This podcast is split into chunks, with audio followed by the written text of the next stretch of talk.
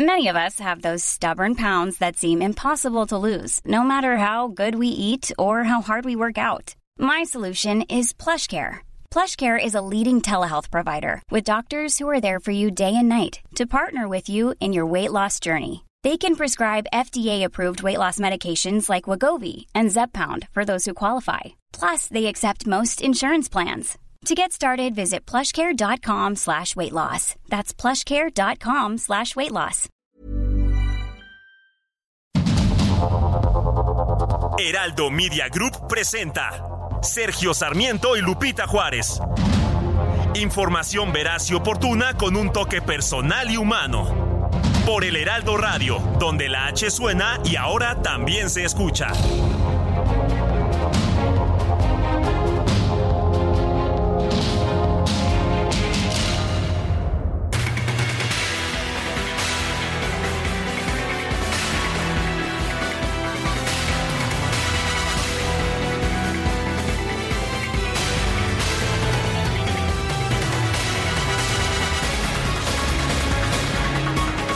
Son las 7 de la mañana, 7 de la mañana con un minuto de este lunes 28 de agosto de 2023. Sí, sí, sí soy yo, no se preocupen, aquí estoy de regreso. Tarde o temprano iba yo a tener que regresar, no puedo. Pues qué quieren, este, tiene uno adicciones, ¿no? Estoy soy adicto a Guadalupe Juárez y qué le puedo yo decir? La verdad es que ya la extrañaba y a todo el equipo ya sabe, a Carlita, al DJ Kike, a Itzel, Angelina, a Fer, a todo el mundo, a todo el mundo, ya los extrañaba yo y la verdad es que pues qué bueno, ya estoy aquí de regreso con muchas ganas después de una semanita de vacaciones para pues para meternos a la información de este lunes 28 de agosto del 2023. Le daremos toda la información, por supuesto, también si la noticia lo permite, el lado amable. Guadalupe Juárez, gracias por recibirme de nuevo. Bienvenido, mi querido Sergio Sarmiento. ¿Cómo estás? Muy buenos días. Qué gusto verte de, nuez. De nuez. De, nuevo. Sí, me parece bien. Oye, que llegaste safe. Es muy raro que llegues safe. Siempre llegas Oye, con mucho está el trafical del demonio por el regreso a clases. Qué barbaridad. Por favor, si usted va este ya en camino, eh, busque a través de las aplicaciones que nos orientan, porque si no, yo no hubiera llegado, ¿eh? Sí. Yo no hubiera llegado, mi Eso querido me Sergio. platicando que fue Sí. una verdadera pesadilla Sí. y que te tuviste que venir callejeando. Oye, Constituyentes está. No, hombre, de locos, de locos. Busque vías alternas. Si usted nos está escuchando en estos momentos y todavía se puede zafar, por favor. Periférico, no, ¿qué le cuento? No, está tremendo. Hay muchas callecitas por las que podemos circular en la Ciudad de México y gracias a algunas aplicaciones, la verdad es que hemos podido sortear esta mañana, pero una mañana muy complicada. El primer regreso a clases casi siempre es así. Les deseamos a todos nuestros amigos, mi querido Sergio, que les vaya muy bien en este inicio de, de clases. Mucha emoción, ¿no? Muchos que los primeros días de sí, clase, sobre sí, todo sí. para, bueno, y mucho llanto para los, los niños que llegan por primera vez papás. al kinder. No, las mamás. No sé quién llora más, si el niño o la mamá, pero sí, bueno. sí. Un regreso a clases sui generis por la, la polémica de los libros de texto, estos que van a eh, pues utilizar en, en la educación eh, eh, básica. Pero bueno, ya estaremos platicando y qué bueno que regresaste como los niños de la escuela en su primer día de clases. Aquí estoy, como todos los días, caminito de la escuela y vamos a empezar porque ya sabes, don Enrique. Don Enrique luego se molesta si no nos atenemos a nuestros tiempos. Eh, Don Enrique es el DJ Kike, ya sabías eso, ¿verdad? Bueno, vamos ¿Nos pues. regresamos, por favor? Sí, así es. Vámonos. Esta mañana comienza el ciclo escolar 2023-2024 para preescolar, primaria y secundaria, por lo que cerca de 24 millones de estudiantes regresan a las aulas en todo el país. El jefe de gobierno de la Ciudad de México, Martí Batres, anunció un operativo de seguridad para supervisar el regreso a clases en la capital del país. Nuestra compañera del Heraldo Radio, Guadalupe Juárez, sufrió, sufrió en verdad para poder llegar a tiempo para iniciar este Oye, programa. y muchos de nuestros amigos están atorados ahorita en el tráfico, ¿eh? Así que, pues, eh, qué bueno que nos están escuchando, usen vías alternas. Les tendremos el reporte de nuestros compañeros, reporteros urbanos, en un momento más. Bueno, y desde Pinotepa Nacional, Oaxaca, el presidente López Obrador afirmó que los nuevos libros de texto que se van a distribuir en las escuelas de la mayoría de los estados del país buscan generar científicos, humanistas y con mucho corazón. Como ahora los contenidos de los libros hablan del humanismo y de la ciencia. Sí queremos científicos, físicos, matemáticos, buenos químicos, pero de mucho corazón. No queremos eh, científicos con el corazón endurecido. Queremos científicos con humanismo, que le tengan amor al prójimo. Para eso son los nuevos libros. Pues eso es lo que dice el contenido de ciencias que estaba yo viendo una estimación se ha reducido en un 90-95%. Pues, pues serán muy científicos de mucho corazón. De muchísimo corazón, ¿no? Sí. En fin. Bueno, las autoridades educativas del Estado de México solicitaron suspender la distribución de los nuevos li libros de texto gratuitos para acatar la suspensión provisional otorgada a la Unión Nacional de Padres de Familia. La Suprema Corte de Justicia admitió a trámite los recursos de reclamación presentados por la Secretaría de Educación Pública y la Consejería Jurídica de la Presidencia contra la suspensión otorgada por el ministro Luis María Aguilar para frenar la distribución de los nuevos libros de la SEP en el estado de Chihuahua. En un comunicado, los gobernadores emanados de Morena denunciaron que algunos ministros de la Suprema Corte actúan como servidores de grupos de interés y facciones conservadoras, además de que pretenden obstruir el gobierno del presidente López Obrador.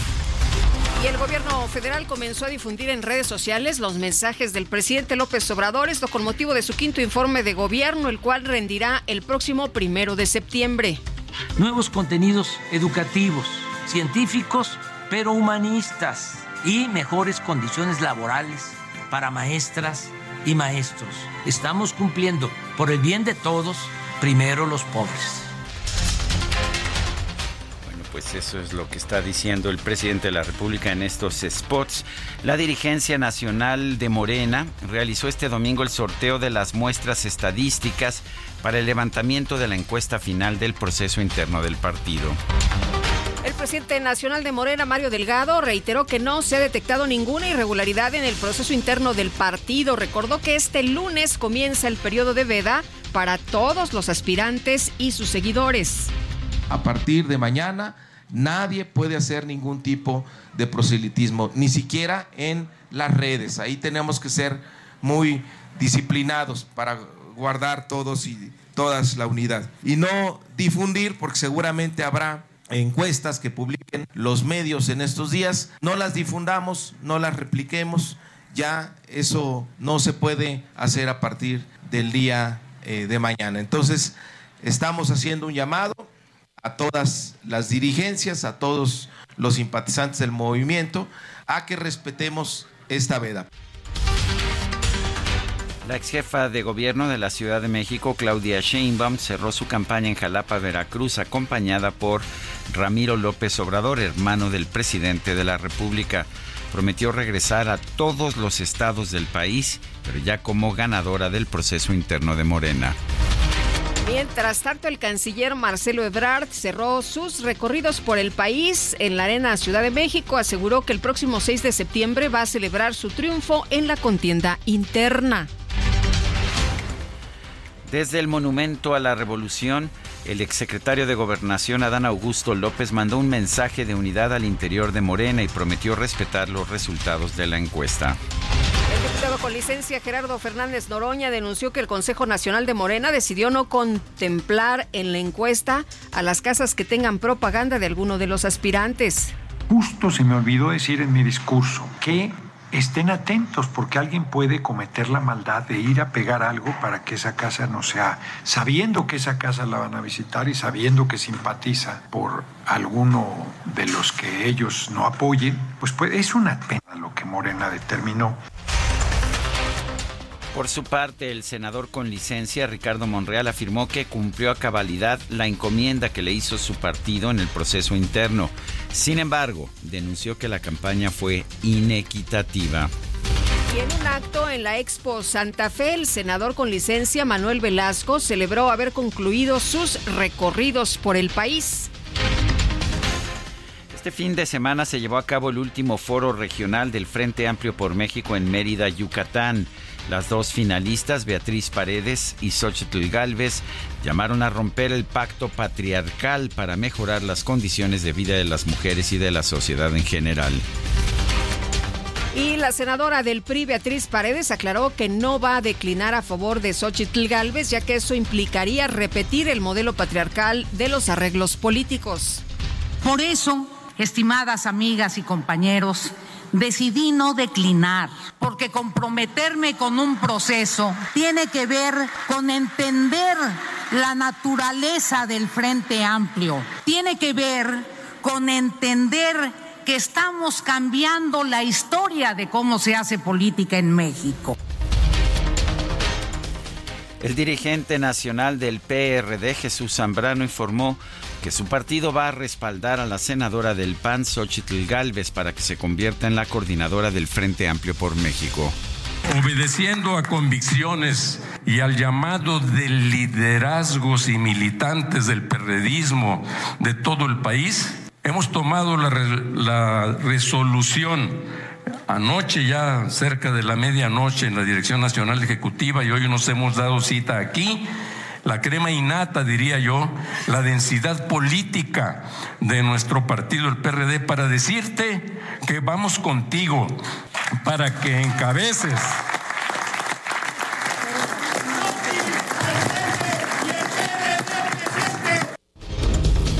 La Comisión Operativa Nacional de Movimiento Ciudadano anunció que el 29 de septiembre se va a publicar la convocatoria para la elección de su candidato presidencial. El coordinador nacional del partido, Dante Delgado, reiteró su rechazo a sumarse a la alianza opositora. La senadora del PAN, Xochitl Galvez, advirtió que el presidente López Obrador busca imponer al gobernador de Nuevo León, Samuel García, como candidato de Movimiento Ciudadano a la presidencia. Esto para dividir los votos de la oposición. Eh, y él fue el que sugirió que el gobernador eh, de Nuevo León fuera el candidato y Luis Donaldo, ¿no? Él fue el que hizo esta aseveración es lo que quisiera el presidente. Yo creo que MC es un partido que tiene sus procesos internos, que está reflexionando, pero sí hay una presión del presidente para que MC no se sume al Frente Amplio opositor, porque él sabe de antemano que cuatro partidos pues, seríamos mucho más fuertes, mucho más poderosos su parte, el alcalde de Monterrey, Luis Donaldo Colosio, aseguró que ninguna persona externa va a decidir a los candidatos de Movimiento Ciudadano. Las autoridades de Hidalgo informaron que Sergio Isla Olvera, exdirector de Radio y Televisión del Estado durante el gobierno de Francisco Olvera Ruiz, fue detenido en Tecamachalco, en el Estado de México, por el delito de peculado. Este fin de semana se reportó un nuevo ataque con drones explosivos en el municipio de Apaxla de Castrejón, en Guerrero, con un saldo de una persona muerta. En Michoacán, un grupo de sujetos armados quemó distintos negocios, vehículos particulares y bloqueó carreteras en los municipios de Apatzingán, Buenavista y Uruapan juez de control de la Ciudad de México vinculó a proceso a Giovanni N. y Hortensia N. por la desaparición de la joven Ivana Guato, encontrada sin vida en el estado de Tlaxcala. La titular de la Secretaría de Relaciones Exteriores, Alicia Bárcena, aseguró que la dependencia sigue en comunicación con la familia de Carlos Tomás Aranda, el joven mexicano reportado como desaparecido en Canadá, luego de que las autoridades de ese país confirmaron el hallazgo de su cuerpo. En Estados Unidos, un hombre de 21 años realizó un tiroteo en una tienda de Jacksonville, en el estado de Florida. El saldo es de tres personas muertas. Y en información deportiva, la Comisión Disciplinaria de la FIFA suspendió al presidente de la Real Federación Española de Fútbol, Luis Rubiales, de toda actividad con el toda actividad relacionada con el fútbol a nivel nacional o internacional. Esto por el beso sin consentimiento que le dio a la jugadora Jenny Hermoso. El ciclista mexicano de 19 años, Isaac del Toro, ganó la edición número 59 del Tour L'Avenir, conocido como el Tour de Francia Sub-23.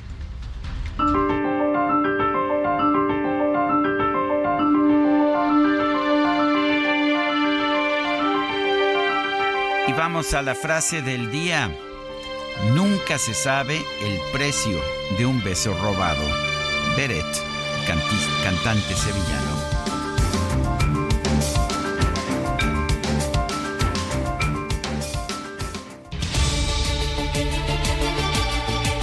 Bueno, y las preguntas, ya sabe usted que nos gusta preguntar. No estuve por aquí eh, la semana pasada, aunque sí seguía haciendo preguntas. Eh, por ejemplo, este 24 de agosto pregunté por qué quería la 4T mantener inhabilitado al INAI. Eh, nos, nos, respondió el 3.5%, el INAI no sirve, miedo a la transparencia 95.6%, quién sabe 0.9% y recibimos 11.673 participaciones.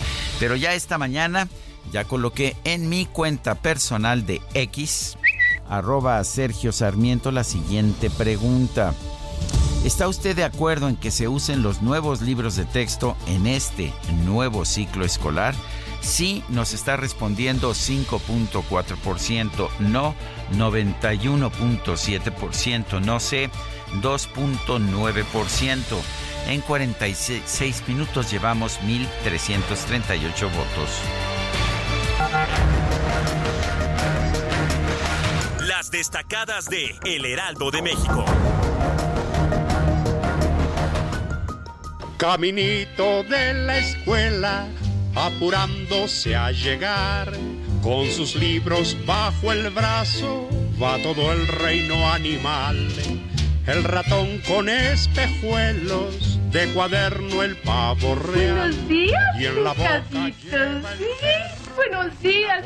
Buenos días, Itzel González. ¿Cómo estás? Bienvenida. Muy buenos días, Lupita Sergio, queridos destacalovers. Caminito de la escuela, los niños un poco tristes porque se acabaron las vacaciones. Hay pero unos que están muy contentos ya, ¿eh? ya, querían regresar. Ya, van a ver a los regresar. amiguitos, Sí, sí, ya sí. van a, a conocer su salón de clases. Y aparte los papás, pues también en un festejo porque se acabó también este Tenerlos en la casa, oye, no es fácil, ¿eh? 24/7. No es fácil. Y los maestros también arrancando su ciclo escolar. Así que un saludo a todos en este arranque de ciclo escolar que ya es 28 de agosto. Yo no sé en qué momento llegamos al final de agosto y casi casi al final del mes.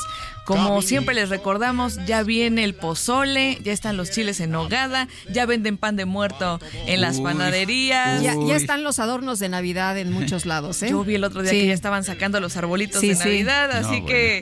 Se nos viene el fin de año, pero de veras que con todo. Sergio Lubita, amigos, es lunes, hay que trabajar, así que comenzamos con las destacadas del Heraldo de México. En primera plana, hasta el 6 de septiembre arranca veda para corcholatas. Los seis aspirantes a la coordinación permanecerán silenciados, de lo contrario podrán ser sancionados ante el INE. Se acabó el proselitismo, dijo Mario Delgado. País, nuevo ciclo escolar, inician clases sin sus libros. Dos estados tienen amparo. Los de SECU aún no se imprimen. Ciudad de México limpian calles, quitan vehículos abandonados. Programa de chatarrización permite dar mayor fluidez a la vía pública de las 16 alcaldías. Estados, Michoacán, arrestos desatan violencia, la detención de criminales generó balaceras, bloqueos carreteros y quema de coches. Orbe, Papa Francisco alerta mayor uso de drogas. La venta en línea en la dark web acelera el consumo entre los jóvenes de todo el mundo. Meta Sergio Pérez se escapa el podio. Una penalización de 5 segundos priva al tapatío de acabar tercero en Países Bajos. Finalmente, en mercados, era el 29 de agosto, posponen el paro de camiones. La Amotac aplazó tres meses el cierre carretero en el país. Lupita, Sergio, amigos, hasta aquí las destacadas del Heraldo. Feliz lunes. Gracias, gracias. Igualmente, Itzel, muy buenos días, buen lunes.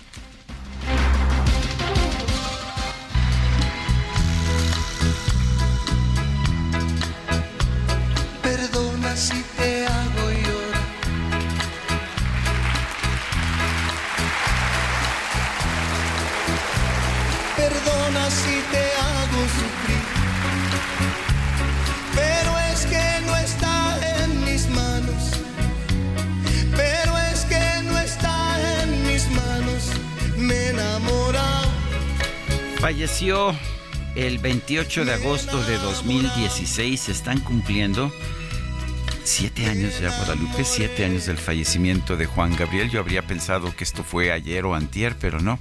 Falleció hace ya siete años.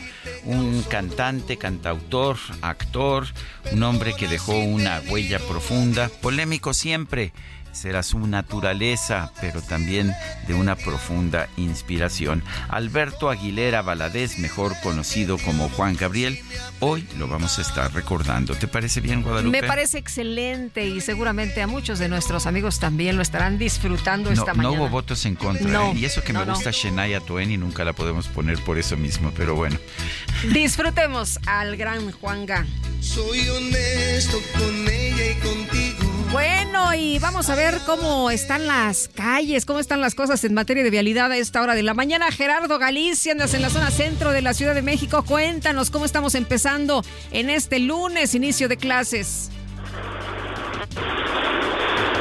Hola, Gerardo.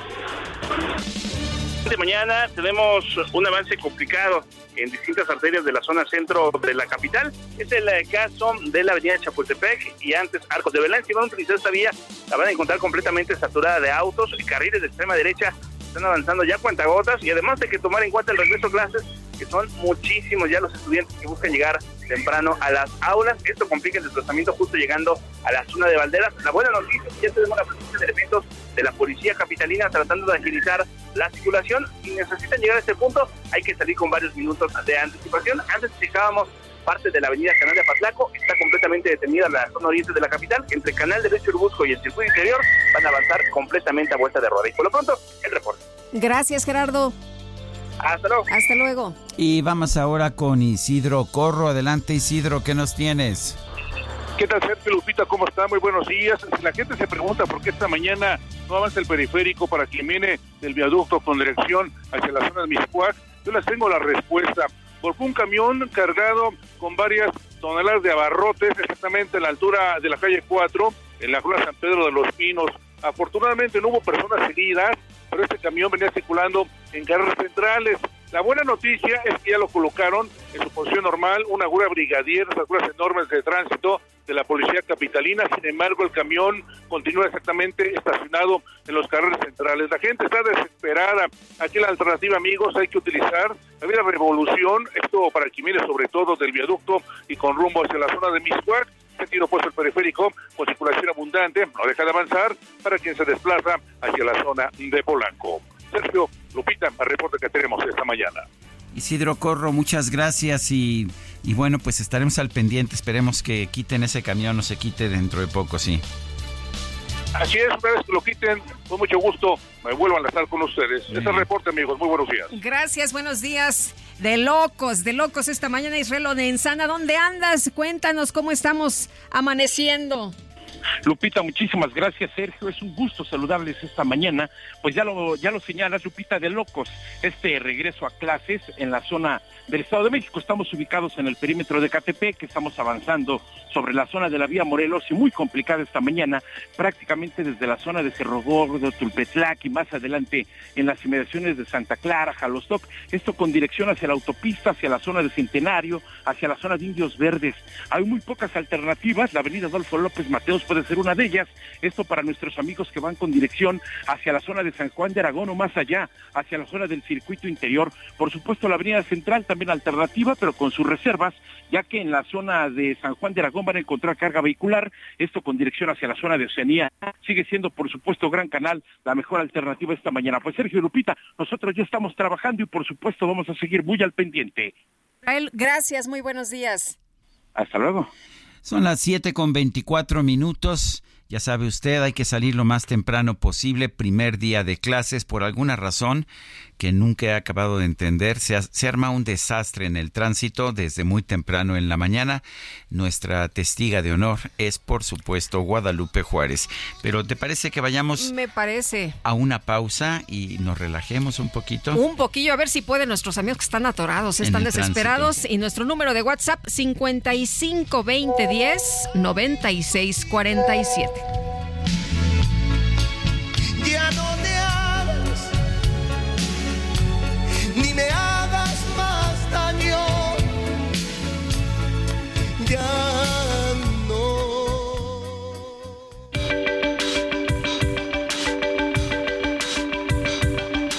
Sergio Sarmiento y Lupita Juárez quieren conocer tu opinión, tus comentarios o simplemente envía un saludo para ser más cálida esta mañana. Envía tus mensajes al WhatsApp 55 20 10 96 47.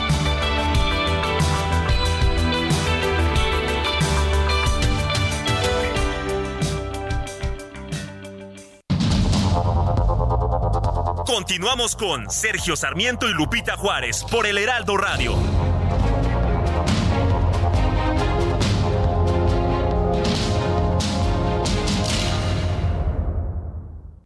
¿Tienes miedo de que tu hijo se convierta en un adulto insatisfecho? Este 14 de octubre en el Master Bebemundo vamos a darte las herramientas para que tu hijo se convierta en líder de su propia vida. Master Bebemundo 2023, niños felices, adultos líderes. En Papalote Museo del Niño, boletos a la venta en masterbebemundo.com. Descubre nuestro subcompacto más avanzado, Infinity QX50, con tasa desde 0% más un año de seguro gratis. Visítanos en Infinity Polanco, Calzada General Mariano Escobedo 476, Anzures. Teléfono 5590-357748. Válido del 16 al 31 de agosto. Cal promedio del 10.7% sin IVA para fines informativos. Consulta www.infinity.mx diagonal promociones.html.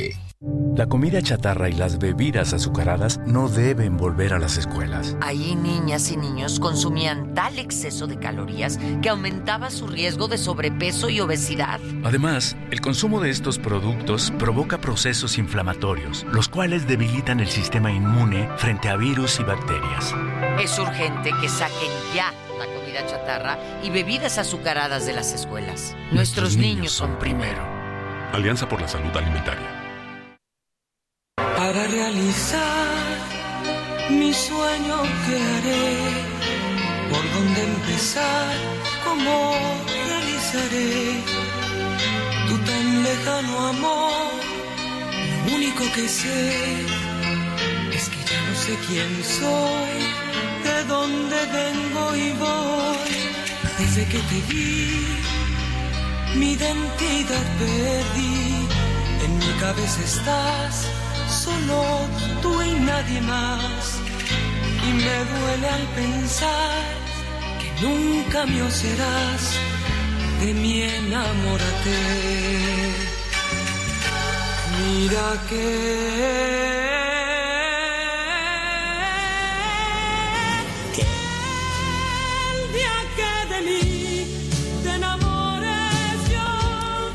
¿Qué tal? El cambio de tono, así desde muy bajito hasta bien alto. Esto sí lo hace muy bien Daniela Romo, quien está cantando De mí, enamórate. Juan Gabriel, como sabemos, no solamente fue un cantante, un cantante muy popular, sino que escribió muchas canciones que fueron adoptadas por, por otros intérpretes, como esta, De mí, enamórate, con Daniela Romo.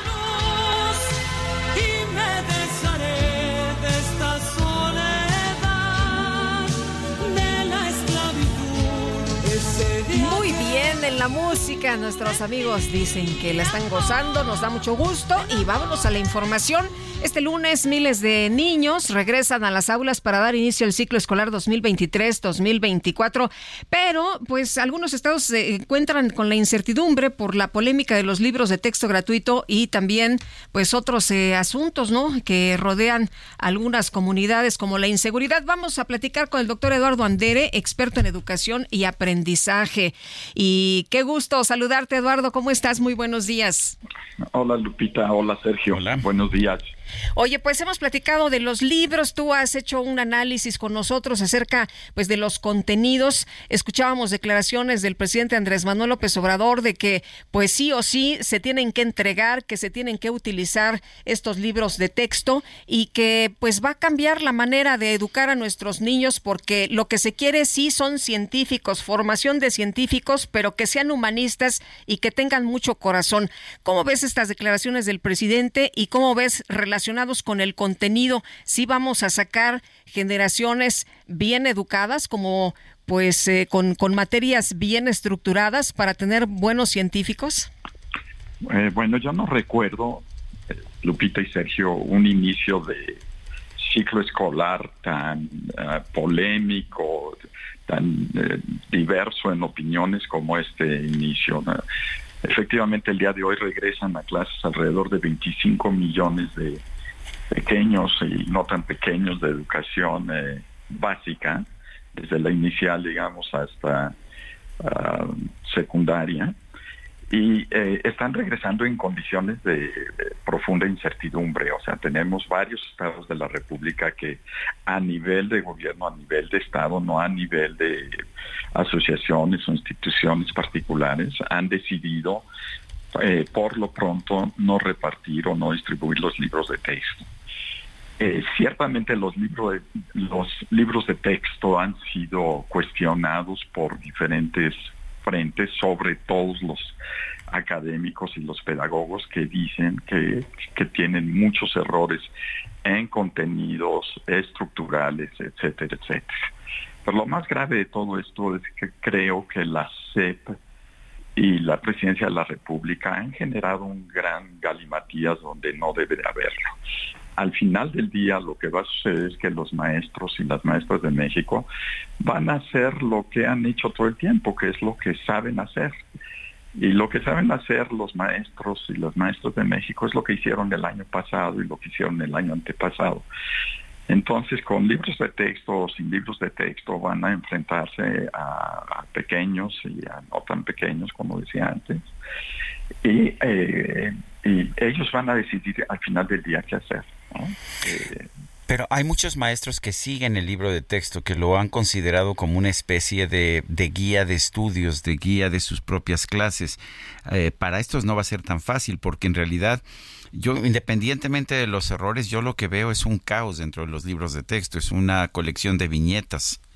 Sí, sobre todo en el caso de México, de muchos países de Latinoamérica, donde por años la formación magisterial no ha sido buena el libro de texto es una guía para los maestros, ¿no? Entonces es muy probable que los maestros que, que, donde no tengan un libro de texto porque no se distribuye o el libro de texto no los lleve paso a paso, empiecen a utilizar los libros de texto de, del año pasado o del año antepasado y vayan más o menos adaptándose eh, día con día ciertamente sí hay un caos porque los maestros eh, que van a recibir y los que no van a recibir los libros de texto eh, se van a encontrar, digamos, ante la decisión de qué hago.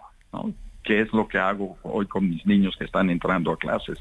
Lo que yo pienso que van a hacer es hacer lo que hicieron el año pasado, la mayor parte de ellos.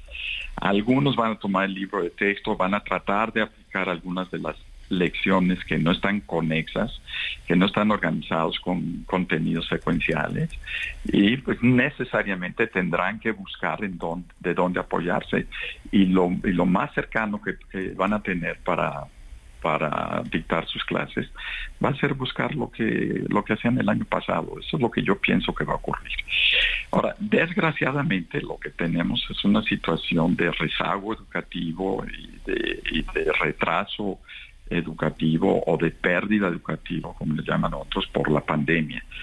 Y en lugar de haber este, eh, habernos pasado un año discutiendo que si los libros sí, si los libros no, que si estos contenidos sí, que si estos no, debimos haber dedicado todos nuestros esfuerzos a, ayudar a los pequeños que indudablemente traen un retraso por la pandemia eh, fuerte. Se calcula que puede ser entre medio año y un año de aprendizaje. Sí, que, es durísimo, ¿no? O sea, ¿cómo, cómo recuperamos ese tiempo? Y además, eh, tengo entendido también, eh, Eduardo, que hay 1.5 millones de niños y jóvenes que ya no regresaron a la escuela. Exacto, ese es el otro, ese es el otro tema del rezago. Tienes rezago en cobertura y tienes rezago y retraso en calidad educativa. Y entonces no estamos aquí eh, debatiendo y discutiendo este, por libros de texto, que en realidad el tema es mucho más profundo que los libros de texto. Por supuesto que libros de texto mal hechos y un magisterio no bien formado, pues es la peor combinación eh, posible. Entonces, bueno, pues al, rezago educativo propio de la pandemia, al histórico rezago educativo de México, eh, pues necesariamente veremos en los próximos meses y años un, rezago mayor, importante, y sobre todo lo que más va a crecer son las brechas entre los que más saben y los que menos saben. Las escuelas tanto públicas como privadas, que tienen oportunidad de acudir a otros recursos, que tienen un excelente cuerpo docente en la escuela, ellas van a hacer maravillas, ellos van a encontrar las formas donde encontrar, eh, donde ubicar la información pero para la gran mayoría de las escuelas de México que están en condiciones de pobreza en servicios educativos, pues ciertamente eh, van a colocar a los niños en una eh, peor situación de la que ya está. Muy bien, pues Eduardo, como siempre apreciamos mucho que puedas platicar con nosotros. Buenos días. Buenos días, gracias a ustedes, saludos. Hasta luego. Eh, se llevó a cabo este fin de semana el último foro regional del Frente Amplio por México. Participaron Beatriz Paredes y Xochitl Galvez. Eh, Beatriz Paredes claramente, ah, bueno, ha señalado que no va a declinar en favor de Xochitl Galvez. Y la tenemos precisamente en la línea telefónica. Beatriz Paredes, aspirante a la coordinación del Frente Amplio por México. Gracias por conversar con nosotros. ¿Cómo ha sentido este proceso? Y me da un poco la impresión de que la contienda se ha venido cerrando pero ¿cómo la ves tú? Mira, Sergio, yo eh, muy buenos días en primer Buen día. Buenos días eh, también a Lupita y a todos los radioescuchas. Eh, un, un saludo de inicio de semana. me parece que fue muy importante que se pudieran dar a conocer nuestras propuestas. Creo que era esencial que las personas sepan que no solo estamos eh, participando por ver eh, quién tiene posiciones, quién alcanza unas candidaturas, sino porque tenemos una idea de qué hacer con el país, de qué proyectos impulsar. Creo que la política tiene que servirle a la gente y ese eso significa pues saber qué hacer si tienes una responsabilidad. En ese sentido creo que los foros fueron útiles, eh, que se pudieron plantear eh, temas y creo que eh, vamos así elevando el nivel del debate. pues la dinámica que traen estos mecanismos, los foros, las encuestas, es una dinámica que tiene su, su propia inercia y estamos participando con mucho entusiasmo. yo convencida de que el proceso eh, es un proceso innovador, que es importante que se cumplan sus etapas. También soy una gente que cree en la democracia y sé que si participas en estos procesos, pues eh, eh, ganas o pierdes y eres un agente responsable que estás dispuesto a reconocer los resultados. Ahora, Beatriz, eh, tú has puesto en la mesa este tema de, a ver, vamos a hacer la política de manera distinta, si no, pues estamos amoladas, ¿no? Si repetimos el mismo modelo. Eh, lo creo en todos los sentidos, eh, incluso hemos insistido en una visión de que es necesario restringir el presidencialismo, que un presidencialismo en donde solo una persona piensa eh, que tiene todas las soluciones, que cancela el diálogo, que no es capaz de valorar las razones de otros, está asfixiando al país que es necesario recuperar el eh, respeto por los otros poderes, que es necesario un poder legislativo mucho más robusto en donde sus comisiones eh, tomen decisiones que vinculen. Por ejemplo, se cita al señor López Gatel para que vaya a explicar qué está pasando con la derogación de normas de salud que son muy importantes para la salud de las mujeres y el señor simplemente decide no presentarse a la Cámara de Diputados sin que haya ninguna consecuencia. Eso no puede ser. En ningún eh, país democrático que se respete se puede ignorar de esa manera al Congreso. Entonces yo creo que hay que cambiar muchísimas cosas. ¿El método que eligió el Frente Amplio por México para la selección te parece adecuado?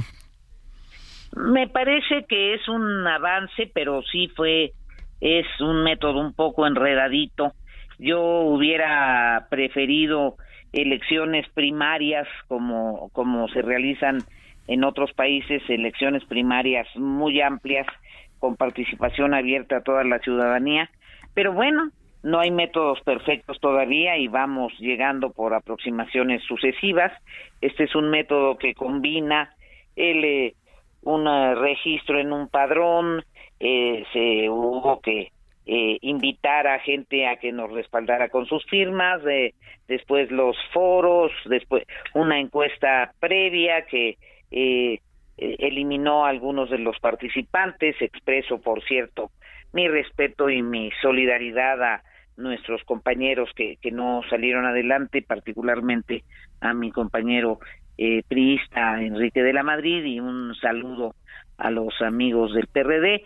Eh, después de hay eh, estos foros, habrá otra otra encuesta y, y finalmente votaciones y son eh, etapas sucesivas que van permitiendo incluso que los propios aspirantes se vayan dando cuenta eh, cómo, cómo va su participación.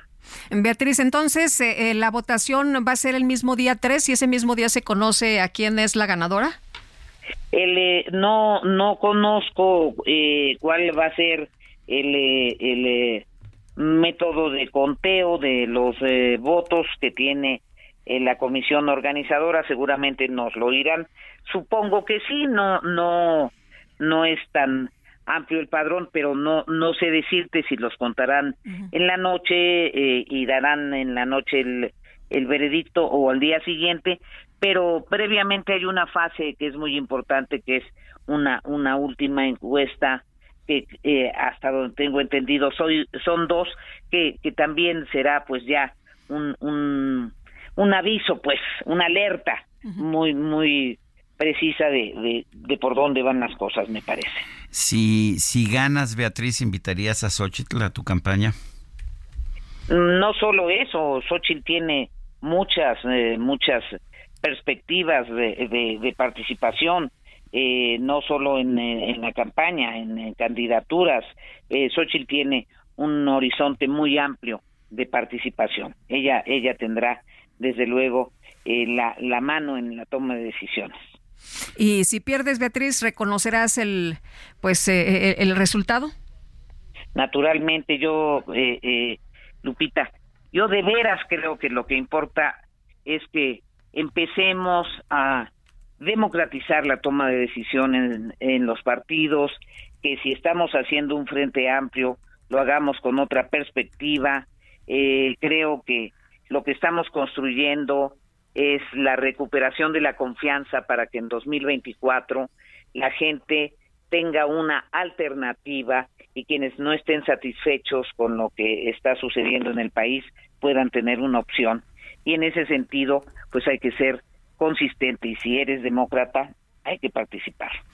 Eh, fuiste la segunda gobernadora mujer en nuestro país después de Griselda Álvarez y esto fue allá en pues en los años 70. ¿Ha, cambiado? No, no, no, no, no, fue en los años En los años 80, perdón, sí, en los años 80. Tienes razón, no, era sí, no, no, 90, 87. tienes razón, discúlpame. Sí, sí. Tienes es toda que la luego razón. me vuelven sí. inmemorial. Sí, así es. Así es, eh, fue en los años 80, recuerdo, eh, José López 87, Portillo. 93. Eso es, era José López Portillo era presidente. No, no, no, era, Miguel era Miguel de, la Madrid. Miguel de la Madrid. Era Miguel de la Madrid. Ya ves, me estoy, tengo todas las cifras. Pero lo que quiero preguntarte es qué tanto ha cambiado Beatriz Paredes en todos esos años. ¿Qué tanto ha cambiado el país la participación de la mujer? ¿O qué tanto he cambiado yo? ¿Qué tanto has cambiado tú en lo personal tus posiciones políticas? Mira, eh, Sergio, he tenido responsabilidades muy complejas. Desde luego fue un honor ser eh, eh, gobernadora de Tlaxcala, la segunda gobernadora en el país, pero tuve una experiencia muy formativa en donde creo que el doctor Jorge Carpizo y tu servidora fuimos útiles para México. Estuvimos en la Secretaría de Gobernación, eh, yo como subsecretaria de Desarrollo Político en 1994, después del magnicidio del licenciado Colosio, eh, cuando teníamos que cuidar la estabilidad eh, política del país, cuando teníamos que darle un gran impulso al proceso electoral garantizar que hubiera elecciones en 1994. Jugamos un papel acompañando a las fuerzas políticas y al secretario de Gobernación Carpizo en la ciudadanización del Instituto Federal Electoral. Es cuando por primera vez se salió la Secretaría de Gobernación del IFE, el primer consejo del IFE, con José Waldenberg al frente. Por cierto, Santiago Krill fue consejero en, en ese entonces del IFE. Me tocó estar muy cerca de la organización de la elección y pienso que en ese momento fuimos muy útiles a México. Durante toda mi carrera ratifiqué que el diálogo es un instrumento básico para, para bien gobernar, que es esencial escuchar la razón de los otros y que el equilibrio entre mayorías y minorías es lo que va constituyendo un, un Estado democrático. Y después fui la, eh, líder de la bancada mayoritaria cuando por primera vez hubo alternancia en el país. Yo te diría que en el curso de esos años, de entonces para acá, he ratificado mi convicción democratizadora y mi convicción de que hay que transformar el sistema político mexicano reformando el poder para que sea mucho más democrático, mucho más federalista y con mayor participación de la sociedad civil. Beatriz Paredes, aspirante a la coordinación del Frente Amplio por México, gracias por conversar con nosotros. Muchísimas gracias, muy buenos días. Hasta luego, muy buenos días. Pues ya se acabaron los foros, ahora nada más a esperar los resultados. Pues sí, de este complejo proceso y recordemos que que hay una pues hay una encuesta que que hay una votación, hay una encuesta, ha habido encuesta en casa y ha habido encuesta telefónica también y han dado resultados muy distintos. Así es. Bueno, y Morena en la Cámara de Diputados y el Senado preparan ya una reforma al artículo 65 de la Constitución para establecer el primero de septiembre como la fecha de instalación del Congreso General para no empalmar dos legislaturas. Elia Castillo, nos tienes toda la información, te escuchamos. Buenos días. Muy buenos días, Sergio Lupita. Los saludo con mucho gusto a ustedes. El auditorio, así es, los coordinadores parlamentarios de Morena en la Cámara de Diputados y en el Senado de la República, Ignacio Mier, Eduardo Ramírez, respectivamente, alistan una reforma al artículo 65 de la Constitución para establecer el primero de septiembre como la fecha de instalación del Congreso General a fin de evitar que se empalmen dos legislaturas. Actualmente, el artículo 65 constitucional establece que el Congreso se reunirá a partir del primero de septiembre de cada año para celebrar un primer periodo de sesiones ordinarias, excepto cuando el presidente de la República inicie su encargo el primero de octubre, en cuyo caso se reunirá a partir del primero de agosto, como ocurrirá el próximo año. Sin embargo, los integrantes de la actual legislatura protestaron para mantenerse en el cargo hasta el 31 de agosto de 2024, por lo que de mantenerse como está el Congreso de la Unión tendría dobles diputados y senadores durante el mes de agosto de 2024, ocasionando con ello una crisis en ambas cámaras. Por ello, los líderes parlamentarios suscribieron una iniciativa para evitar que lo anterior ocurra. La propuesta busca reformar el artículo 65 de la Constitución para establecer el 1 de septiembre como la fecha de instalación del Congreso General. En el documento se advierte que ante el riesgo de socavar la independencia y el papel del Congreso de la Unión como órgano de representación popular, se tiene la necesidad de restaurar el texto original de la Constitución y dar certeza al inicio del primer periodo de sesiones sesiones ordinarias el primero de septiembre de 2024 y así sucesivamente. Ese es el reporte que les tengo. Muy buen día. Muy bien, Elia Castillo, muy buenos días. Pues sí, para no empalmar dos legislaturas, si no vamos a tener este mil legisladores, ¿no? Bueno, imagínate. mil diputados. Bueno, son las siete con 54 minutos. Les recuerdo nuestro número de WhatsApp. Mándenos mensajes 55 2010 96 47. Vamos a una pausa y regresamos.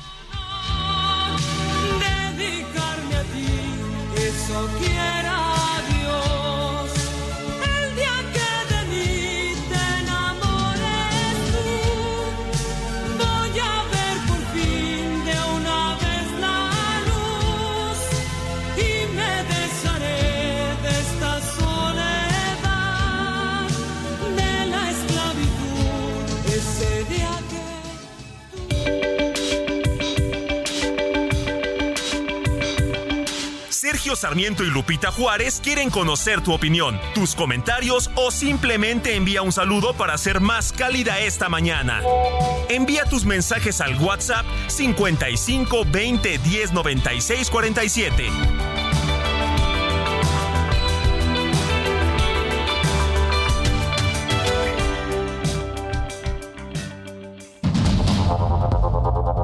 Continuamos con Sergio Sarmiento y Lupita Juárez por el Heraldo Radio.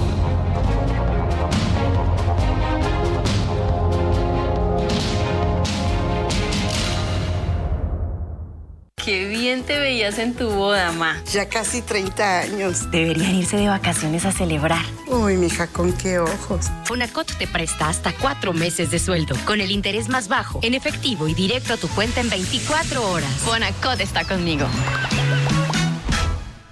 Gobierno de México.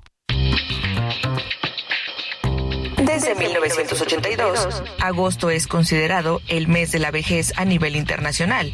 En México, se determinó que el día 28 de agosto sería considerado como el Día del Abuelo. Existen diferentes versiones sobre su origen. Una de ellas se remonta al gobierno de Lázaro Cárdenas, quien determinó la existencia de una fecha especial para celebrar a los abuelos. Otro expresidente al que se le atribuye esta celebración es a Porfirio Díaz, por el deceso de San Agustín de Hipona, considerado el patrón de las personas mayores en México. Con el tiempo, la conmemoración adquirió un nuevo significado, reconociéndose así como el Día Nacional del Adulto Mayor. Posteriormente, a fin de incluir a las abuelas y a todas las personas mayores que no sean abuelos o abuelas, se nombró como el Día Nacional de las Personas Mayores. De acuerdo con el Instituto Nacional de las Personas Adultas Mayores, el INAPAM, la celebración de este día tiene como objetivo brindar a los adultos mayores un reconocimiento por sus aportaciones al desarrollo cultural, social, económico y político de la sociedad y sus comunidades.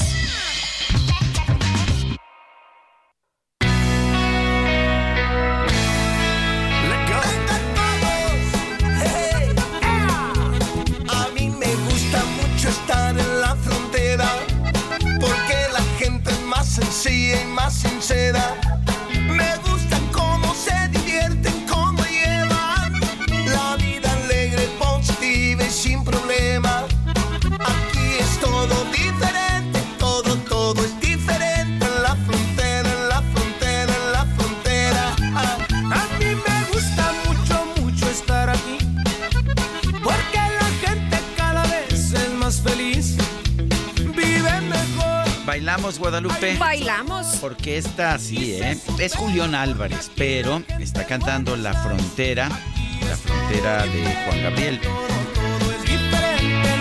Y se antoja bailar, ¿no? andan los dos, ¿eh? Ahí andan los dos, Juan Gabriel y Julián Álvarez. Se antoja la bailada. Pues hay que bailar La Frontera.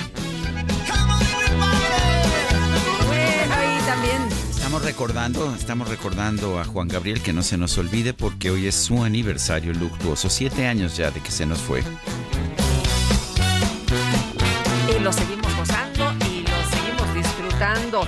Con este legado musical. Oye, y nos dice una persona de nuestro auditorio, Oscar Ordaz, desde Monterrey. Buenos días, Sergio Lupita. Bienvenido, Sergio. Te extrañaba. Un gustazo que estés de vuelta. Saludos. Bueno, la verdad, don Oscar, lo extrañaba yo a usted y a Lupita Juárez. O sea que es... Bueno, dice otra persona, buenos días para todo el equipo de este excelente noticiero. Mi propósito hoy es felicitar a todos los involucrados en la elaboración de los promocionales de los programas del Heraldo Media Group, sobre todo los más recientes. Es Laura Cervantes de Tlalpan, Ciudad de México. Me han gustado también esos promocionales. ¿Te acuerdas que te comentaba yo? Están súper ingeniosos, muy divertidos, muy novedosos. Sí, los de, los de este el menú y, ¿qué les sirvo? es que sí me han gustado. Llaman la atención, son diferentes. Oye, Amy Shejuan nos dice, dejando de lado filias y fobias, hay varias razones pedagógicas para no utilizar los nuevos libros de texto, como la mala redacción, la falta de conceptos concretos y la pobreza de los mismos. Es mejor trabajar sin material que con uno malo. Saludos cariñosos. Gracias, Amy. Son las 8 de la mañana con 4 minutos y vámonos al clima. El pronóstico del tiempo con Sergio Sarmiento y Lupita Juárez.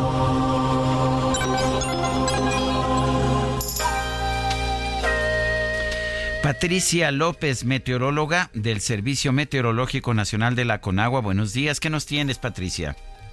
Hola, ¿qué tal? Buenos días, soy Lupita, es un gusto saludarlos. Como bien lo comentan, este lunes les platico que tenemos al ciclón tropical Idalia. Este se localizará frente a las costas de Quintana Roo y sus bandas nubosas generarán lluvias puntuales muy fuertes en Quintana Roo, así como lluvias fuertes en Campeche y Yucatán. También se esperan rachas fuertes de viento y oleaje elevado, esto principalmente en las costas de Quintana Roo y Yucatán, así que hay que estar pendientes en esos estados. Por otra parte, tenemos la abundante entrada de humedad del Golfo de México y el Océano Pacífico hacia el interior del país. Está unado a inestabilidad de niveles altos de la atmósfera, originarán lluvias puntuales muy fuertes en estados del oriente y sureste mexicano, esperándose lluvias puntuales intensas para este día en Oaxaca y Chiapas. Además, canales de baja presión en el occidente y centro del país, en combinación también con el montón mexicano y la entrada de humedad de ambos litorales, propiciarán también lluvias puntuales muy fuertes en los estados de Puebla, en Jalisco, Nayarit, en Michoacán, Guerrero, en el Estado de México y también en Morelos. Eh, les comento también la aproximación de un sistema frontal fuera de temporada, esto al norte de México, ocasionará lluvias puntuales fuertes en los estados de Chihuahua y Coahuila. Hay que estar pendientes, Sergio y Lupita, ya que las lluvias mencionadas estarán acompañadas de descargas eléctricas, rachas de viento y no se descarta la posible caída de granizo.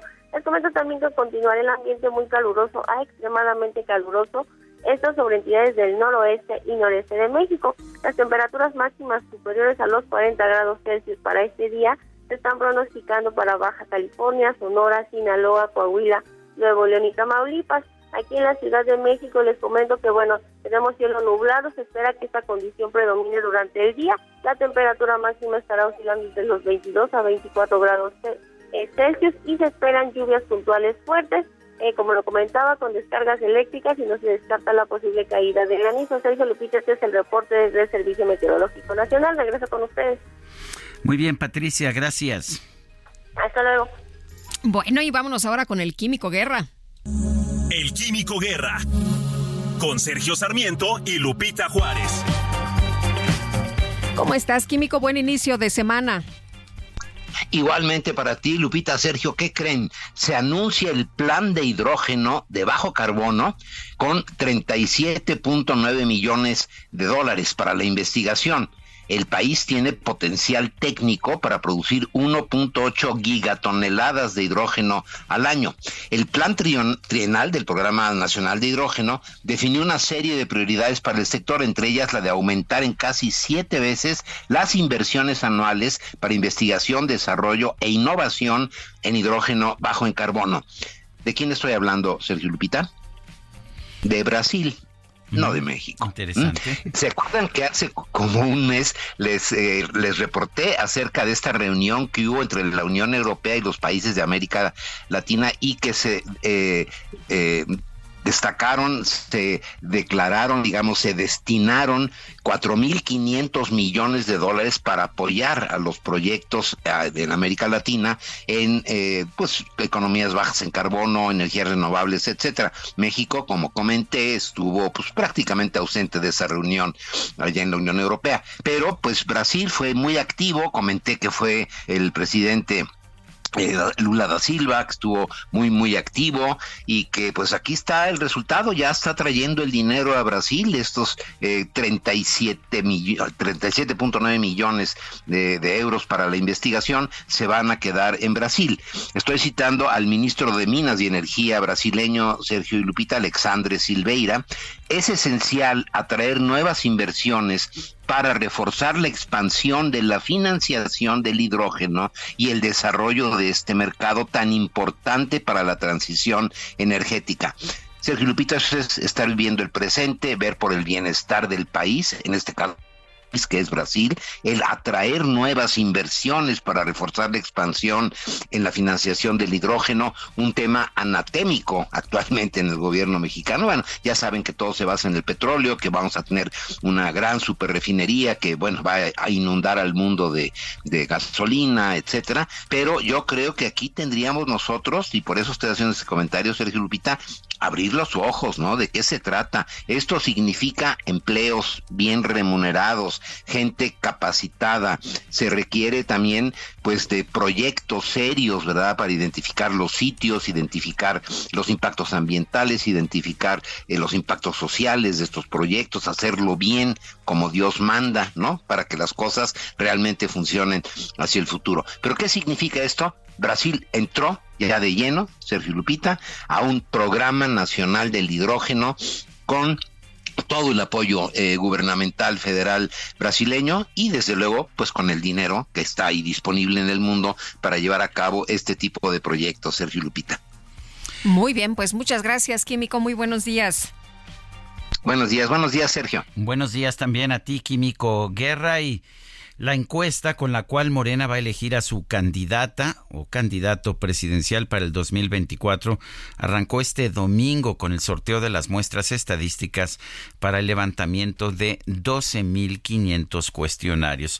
Fernando Borja, que es analista político, está en la línea telefónica. Fernando, ¿cómo ves este proceso y esta decisión de utilizar una encuesta? Eh, dice el presidente que esto es lo más democrático que hay. ¿Es, es democrática una encuesta? Hola Sergio, ¿qué tal? ¿Qué tal Lupita? un gran saludo para ustedes y su, y su auditorio. Hay un riesgo muy alto con el uso de las encuestas, es decir, discursivamente puede parecer más democrático porque se consulta directamente a una muestra de la ciudadanía que se espera sea representativa de la ciudadanía. Sin embargo, las encuestas también tienen un alto grado de aleatoriedad. ¿A qué me refiero? Muchas veces se encuesta una persona, eh, muchas veces se elige un poco mal la muestra, a veces el cambio de un día de la semana u otro va a modificar el resultado de una de una encuesta determinada y e incluso también ha sido motivo de controversias el uso de encuestas eh, tanto para para Morena como cuando se organizaban en el PRD. Recordaremos justamente hace seis años la lo polémica que fue la encuesta para la jefatura de gobierno de la Ciudad de México y también como Ricardo Monreal en aquel entonces se puso a la muestra. Tratan de hacer una, una suerte de compensar el riesgo teniendo algunas encuestas espejo, pero veamos qué es lo que va pasando porque si hay una falla, un cuestionamiento de legitimidad, el proceso se va a hacer mucho más complejo en cuanto a negociaciones entre las cocholatas no pienso tanto que sea un descarrilamiento que alguien salga, pero ciertamente eso va a cambiar mucho las correlaciones de fuerzas dentro de Morena rumbo a 2024. Eh, Fernando, se habla de que este era el mejor método que se tenía para acabar con el dedazo, con la cargada y con el tapado. ¿Cómo ves? Eh, creo que este eh, gobiernos como Morena que apelan mucho a la legitimidad del pueblo, a la legitimidad de ese, de ese conjunto de personas que bajo las cuales se agrupan ese nombre, puede ser, puede parecer mucho más legítimo. El riesgo o el problema con el caso Morena es que no tienen cuadros o no tienen una organización interna que pueda soportar elecciones primarias abiertas. Y aquí será lo más conveniente, a partir de ese momento y después de todos los cambios que hemos visto con las precampañas, comenzar a hablar claro sobre qué es una consulta democrática para un partido, de tal forma que la candidatura sea legitimada primero para los propios y de ahí se comienza a ganar el voto popular. Y hay tiempos diferentes, hay, hay momentos diferentes para, para apelar a, a cada uno de los votos y si comenzamos a perder de vista que siempre tiene que ser la ciudadanía, estamos quitándole mucho poder a los institutos políticos. El, eh, ¿cómo, ves, ¿Cómo ves las encuestas hasta ahora? ¿Cómo ves la situación? Eh, veo que casi todas las encuestas o todas las que yo conozco, hay una nada más que no, eh, coloca a Claudia Sheinbaum en primer lugar. ¿Esperas ese resultado primero? Y segundo, ¿cuál esperas que sea la reacción de quienes pierdan? Yo creo que a final de cuentas un buen porcentaje de la población reconoce que Claudia Sheinbaum no es López Obrador en cuanto a liderazgo, en cuanto a, ciertas cualidades que tiene el presidente, pero van a votar por ella porque es la continuidad de un proyecto. Es decir, están votando por un proyecto que encabeza López Obrador y de lo cual consideran que Claudia Sheinbaum es la principal depositaria. Ahora, ¿qué pasará si hay alguna, si hay alguna queja? En mi opinión, eh, reduce dos preguntas. ¿Qué es más barato? ¿Es más barato salirse o es más barato aguantar lo que sea? En el caso de verdad yo creo que es mucho más barato aguantar lo que sea.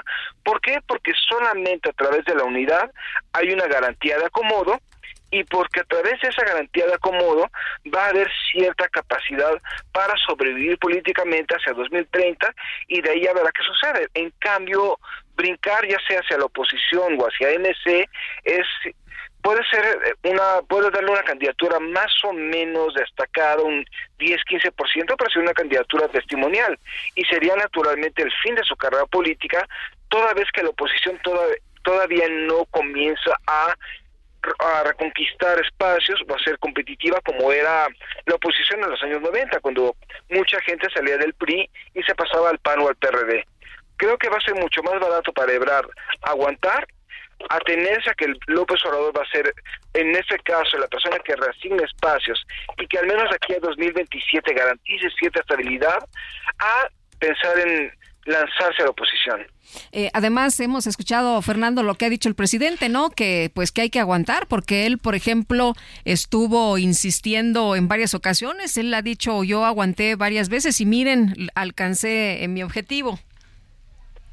Exactamente, Lupita, es una narrativa muy consistente con respecto a lo que fue el presidente. Y además, no solamente estamos hablando de el aguantar, sino es una cosa muy importante que por lo general se pasa de largo. El proceso de selección de las corcholatas es muy diferente al tapado. ¿En qué sentido? Cuando se designaban en, los viejos años del PRI a quien sería el sucesor del presidente y todo el mundo sabía que ese, e, esa persona iba a ganar, las lealtades se agrupaban en torno a esa persona. Lo que estamos haciendo, lo que la variación de, este actual proceso es que todo el mundo sabe que pase lo que pase, el presidente sigue siendo el único factor de unidad en torno a Morena y mientras no haya ciertos cambios dentro de las estructuras de ese partido, el presidente lo va a seguir siendo. Por lo tanto, él va a ser quien genere un cierto acuerdo transeccional. Y esa es la gran diferencia por lo cual yo opino que Marcelo Ebrard va a tender a resistir, va a tender a disciplinarse y obviamente va a negociar en este entorno, en el escenario de una encuesta cerrada, los mejores espacios posibles para él y para su gente. Pues muy bien, yo quiero agradecerte, Fernando Borja, analista político, por haber conversado con nosotros. Muchas gracias, Sergio. Un gran saludo, Lupita. Gracias, igualmente. Muy buenos días, Fernando. Bueno, fíjese usted que la vicecoordinadora de Movimiento Ciudadano en Cámara de Diputados, Mirza Flores, pues pidió a la dirigencia nacional de su partido que explique en qué consiste la estrategia del 2024. Mirza Flores, ¿qué tal? Muy buenos días. ¿Qué tal? Muy buenos días, Lupita, a ti y a todo el equipo, al señor Sarmiento. Qué gusto saludarlo. Oye, pues eh, cuéntanos, cuéntanos, eh, no se ve clara la dirección de Movimiento Ciudadano para el 2024. ¿Te parece que se está tardando Dante en eh, decirles cómo van a estar las cosas? Yo creo que más que tardarse en decirnos, lo que debiéramos es de estar la, los líderes de Jalisco incluidos en la mesa en donde se estén tomando las decisiones no Movimiento Ciudadano es un partido que ya creció, somos una gran familia, pero la familia al crecer, pues se tiene que tomar en cuenta la opinión de todos sus integrantes. Y entonces no es un asunto de que de manera vertical y con una falta de, de opiniones democráticas al interior del partido nos avisen cuál es la, la postura o la estrategia que quieren tomar, sino que estemos tomados en cuenta nosotros. Eh, eh, ¿qué, tan, ¿Qué tan unido está Movimiento Ciudadano en este momento y qué tan unido está Movimiento Ciudadano en Jalisco para, pues, para buscar quizás una posición distinta a la de la presidencia nacional? Yo creo que unidos estamos, señor Sarmiento. De eso no me cabe la menor duda tenemos objetivos comunes, hay camaradería, afectos que se han desarrollado con los años, pero al momento de hacer política, los partidos cuando crecen deben de abrirse a ser mucho más democráticos, incluyentes y más, cuando Jalisco ha sido una fuerza y una locomotora que ha dado vida al movimiento ciudadano, en todo el país, porque somos los únicos que tenemos no solamente diputados federales por electos, o sea, que, somos votados en elección, eh, tenemos alcaldes, un gobernador muy eh, eficiente, muy perseverante, tenaz. Entonces, somos un estado en donde somos gobierno en la gran mayoría de los municipios del estado, gobernamos a la mayoría de los ciudadanos de Jalisco y eso nos permite, primero, traer el pulso de lo que la ciudadanía quiere y pide. Y segundo, pues que estos liderazgos que tenemos sean escuchados en al interior de la familia Movimiento Ciudadano y en Jalisco no hay la menor duda que somos un grupo sumamente compacto, estamos todos completamente alineados a el liderazgo que nos ha marcado Enrique Alfaro y cuando digo alineados es la solidaridad es lo que nos une y la convicción por el trabajo que hacemos todos los días en equipo. Eh, Mirza, ¿ustedes están de acuerdo en ir con una alianza, en plantearse si efectivamente se pueden unir al Frente Amplio o analizar eh, una alianza o están eh, también en la misma sintonía de que con el PRI a la esquina? En Jalisco lo que hemos manifestado es que por qué no lo revisamos a profundidad y no tomar decisiones de tajo y de manera tan vertical. Lo que nosotros hemos dicho en Jalisco, y, lo hemos dicho con mucha claridad, no, no quiere decir que nosotros estemos a favor de estar en alianza. Lo que queremos es que lo analicemos, que lo revisemos, en qué casos o en qué lugares sí podríamos ir en una alianza. O no, pero sí tener una estrategia mucho más clara y definida, pero ya nosotros en Jalisco sentimos incluso que vamos tarde en la estrategia. Eh, está bueno ya no se pueden unir a la oposición me imagino ya ya sería muy difícil no serían como invitados de último momento yo creo que para el, el beneficio del país no hay invitados de último momento cuando tenemos una responsabilidad como lo es gobernar darle resultados a la gente y sacar a los malos gobiernos nunca es tarde eh, Yo creo que estamos a tiempo. Eh, Mirza, ustedes han dicho que no quieren ser comparsa de, de Morena. Se ha mencionado que eh, Movimiento Ciudadano lo que quiere hacer es el caldo gordo a Morena, que no presentaron eh, pues candidato, por ejemplo, en el Estado de México ni en Coahuila. Y tú decías, bueno, no queremos que nos ocurra de nuevo, ¿no? Que no llevemos a nuestro propio representante. Y no solamente no llevar a nuestro propio representante, sino llevarlo, llevar a un representante eh, fuerte, competitivo, y no que parezca, que no quiero decir que así sucediera, y no que parezca que le estamos haciendo el caldo gordo a Morena, que la gente tenga esa percepción, porque nosotros lo vivimos en Jalisco. Vivimos el voto de castigo de la gente en la elección pasada, en 2021, en donde con mucha claridad de los 20 distritos que tiene Jalisco, 16 distritos fueron votados para Movimiento Ciudadano y en, lo federal solamente tuvimos siete diputaciones federales por Movimiento Ciudadano. La gente nos castigó con su voto porque la gente, no solamente en Jalisco, sino en todo el país, opinaban que tenían que votar por la alianza para poder hacer un contrapeso real al presidente de la República y a esas mayorías eh, tan contundentes y aplastantes que tienen en la Cámara de Diputados. Entonces, nosotros hemos vivido en carne propia cómo la gente se une en Jalisco como en todo el país hay un voto pensado, hay un voto inteligente, hay un votante crítico y vemos con mucha preocupación que si se tomara una decisión tardía o despreocupada o a destiempo, eso también nos afecta todo lo que hemos ganado en Jalisco. Muy bien, Mirza Flores, muchas gracias por conversar con nosotros esta mañana. Muy buenos días. Gracias a ustedes, me quedo como siempre a sus órdenes. Gracias ya hay una acusación penal, una investigación penal en contra de Luis Rubiales, el presidente de la Federación Española de Fútbol. El Ministerio Público eh, abrió diligencias, abrió una investigación en contra de Rubiales y está invitando a Jenny Hermoso para que presente una denuncia por el beso no consentido que le plantó el presidente de la Federación Española.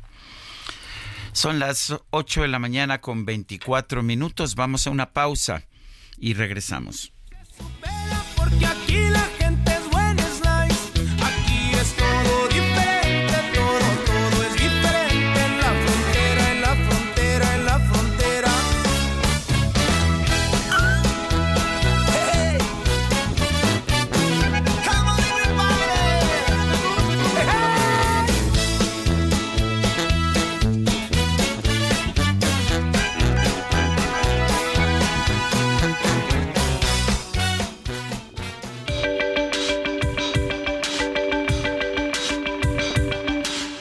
Sarmiento y Lupita Juárez quieren conocer tu opinión, tus comentarios o simplemente envía un saludo para ser más cálida esta mañana. Envía tus mensajes al WhatsApp 55 20 10 96 47.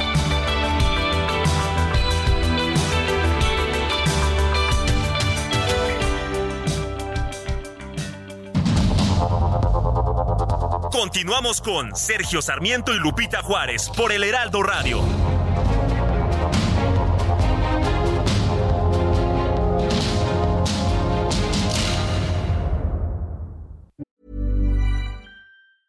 It's that time of the year.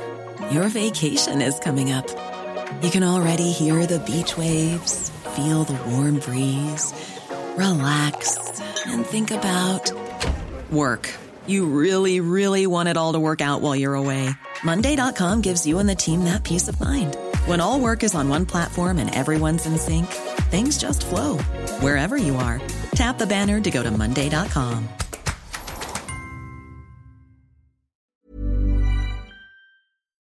La comida chatarra y las bebidas azucaradas no deben volver a las escuelas. Ahí niñas y niños consumían tal exceso de calorías que aumentaba su riesgo de sobrepeso y obesidad. Además, el consumo de estos productos provoca procesos inflamatorios, los cuales debilitan el sistema inmune frente a virus y bacterias.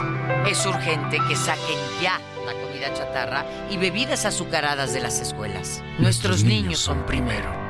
Alianza por la Salud Alimentaria. Redefine el lujo y también el subfamiliar Infinity QX60 con 36 meses sin intereses o bono flexible. Descúbrelo en Infinity Pedregal, Avenida Insurgente Sur 1355, Jardines del Pedregal. Teléfono 5555 285344. Válido del 16 al 31 de agosto. Al promedio del 10.7% sin IVA para fines informativos. Consulta www.infinity.mx diagonal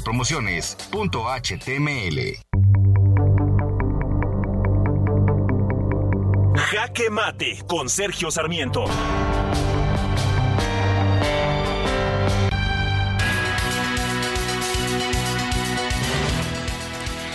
A mí sí me preocupa que estemos iniciando el ciclo escolar con unos nuevos libros de texto que son realmente muy malos. El problema no es la ideología, esta ideología la vemos claramente, una ideología sí marxista, pero es en las guías para maestros. Eso en realidad no me preocupa, lo que me preocupa que los libros de texto en sí son muy malos, no son realmente libros de texto. Es muy claro que fueron elaborados por personas que no saben redactar libros de texto, ni presentarlos, ni hacer las gráficas para libros de texto. Son simples viñetas, son simples ocurrencias y no es posible que un maestro pueda utilizar un libro de texto de esta naturaleza pues para llevar, llevar una labor de un curso a lo largo de un año. Es cierto que hay algunos maestros muy buenos que sin duda no necesitarán un buen libro de texto para hacer su trabajo y qué bueno que, que haya maestros que así sean, pero hay muchos otros maestros que sí necesitan una guía que han utilizado tradicionalmente al libro de texto como pues la guía sobre la cual se deben basar para llevar a cabo el trabajo cotidiano de su magisterio. Y estos maestros me parece que lo que se van a encontrar con esta anarquía que vemos en estos nuevos libros de texto es algo que no les va a permitir realizar esta labor.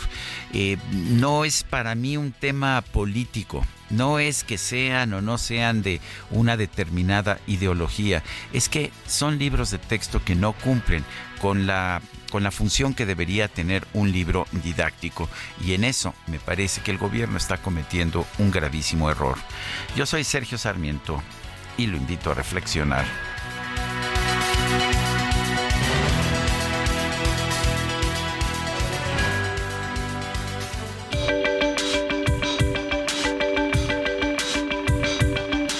Sergio Sarmiento, tu opinión es importante Escríbele a Twitter en arroba Sergio Sarmiento.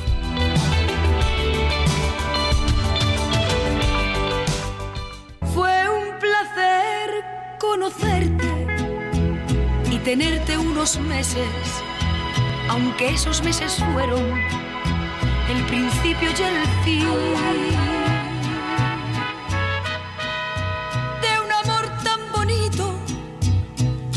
No me quisiste pero yo sí te quise y hoy me tengo que ir. Muy feliz fui contigo, me conformé con nada y hoy te quedas sin mí. A pesar de que nunca placer conocerte, Guadalupe Juárez. ¿Qué tal? Fue un placer conocerte. Qué bonita está esta, ¿no? Esa es muy bonita esta canción. De Hay Dolor. Porque ya no te quiero. Híjole. En la voz de Rocío Durcal. Y sabe que, que en general a mí no me gusta tanto Juan Gabriel, pero creo que hizo una pareja enorme con Rocío Durcal como intérprete pues muchos éxitos de Rocío con, era la española más mexicana? Sí, sí, sí. Rocío Durcal que le dio una vuelta a las canciones de Juan Gabriel y que las hizo totalmente distintas, pues distintas sin duda alguna. Estamos escuchando a Juan Gabriel porque lo estamos recordando y lo estamos recordando con afecto. Falleció hoy hace siete años y te recordamos Juan Gabriel. Tenemos mensajes de nuestro público. Hay dolor, sí, porque ya me volviste ¿te acuerdas a dar. de un concierto ahí en que estábamos? Eh, no me acuerdo si tú estabas conmigo o no. ¿Con Juan Con ¿En el auditorio? En el auditorio, sentados en primera fila. ¿Qué tal? Y nos tuvimos, bueno, yo me tuve que ir temprano. No sé si tú también te tuviste que ir temprano. ¿Sí te aguantaste? pero ¿Te aguantaste hasta las 3 de la mañana? No, no, no tanto, no tanto. Sí, porque entrábamos en aquel entonces a, las 5.45 de la mañana. Entramos al aire, o llegamos a trabajar como a las 5. Yo, no sabes, me, con un, no me quería salir yo, pero pues me tenía que salir. Decía yo, híjole, me quedo, no me quedo, me quedo. Pero si lo que estuve lo disfruté en gran. Qué bárbaro, ¿eh? Qué extraordinario, Juan Gabriel. Bueno, vámonos a los mensajes. Buenos días, Sergio Lupita, el presimiente terco en que se utilicen los libros tontos debería traerse a su hijo y que lo eduquen con esos libros y no tenerlo estudiando en el extranjero, es lo que nos dice Jorge Silva. Y dice otra persona, es la señora Vadillo. Buenos días, saludándolos con mucho gusto. Bienvenido, señor Sarmiento, y quiero felicitar a todas las abuelitas y los abuelitos en este su día. Quiero felicitar especialmente a mi señor padre, el señor Alberto Guerrero Chávez, por tener la dicha de ser tatarabuelo de cuatro angelitos. Linda semana para todos. Muchas gracias por leerme, señor Abadillo. Yo no sabía que hoy era el Día de los Abuelitos. Sí, es Día de los Abuelos y las Abuelas. Ah, bueno, pues ahí tomamos nota. Muchas felicidades y vámonos ahora con información a la vialidad Isidro Corro. ¿Cómo estamos esta mañana? Cuéntanos qué más tenemos. ¿Qué tal, Lupita? Sergio, ¿cómo están, amigos? Muy buenos días. Dos noticias. La primera es buena. Ya retiraron ese camión que volcó hoy muy temprano sobre periférico a la altura de la calle 4 en la zona San Pedro de los Pinos. Ya lo retiraron, la circulación comienza a normalizarse. La mala noticia es que más atrás, sobre periférico, a la altura de Constituyentes, tenemos una fuga de agua. Atención con ese dato, ya lleva dos días, están desperdiciando miles y miles de litros de líquido. Una fuga que ocurre en el camellón que divide ambos sentidos del periférico, exactamente a la altura de Constituyentes. Hay un elemento, la policía en espera de los bomberos o bien del sistema de agua, está provocando también mucho tráfico para la gente que viene de reforma con dirección hacia la zona sur de esta megalópolis. En Chicago también Constituyentes, mucho tráfico para quienes bajando esta mañana de la zona de la autopista México-Toluca con dirección hacia el circuito interior, sentido opuesto, circulación abundante, no deja de avanzar para quien se dirige hacia la zona del periférico. Sergio, Lupita, el reporte que tenemos esta mañana. Isidro, muchas gracias, buenos días. Tengo pendientes, muy buenos días. Y vamos con los especiales de la silla rota. Los especiales de la silla rota.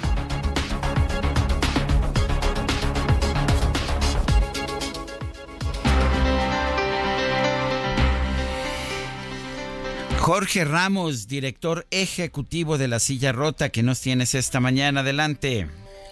¿Qué tal, Sergio? Muy buenos días, Lupita, auditorio. Eh, no sé si se han fijado ustedes eh, en algunos videos cómo en, en 30 segundos, ¿eh? en 30 segundos un hombre se acerca a un automóvil estacionado, voltea discretamente para observar que nadie lo esté viendo y rápidamente toma con sus dos manos el espejo. Con un poco de fuerza y por supuesto pericia, lo jala, lo zafa, lo guarda en una sudadera y se aleja caminando como si nada hubiera ocurrido.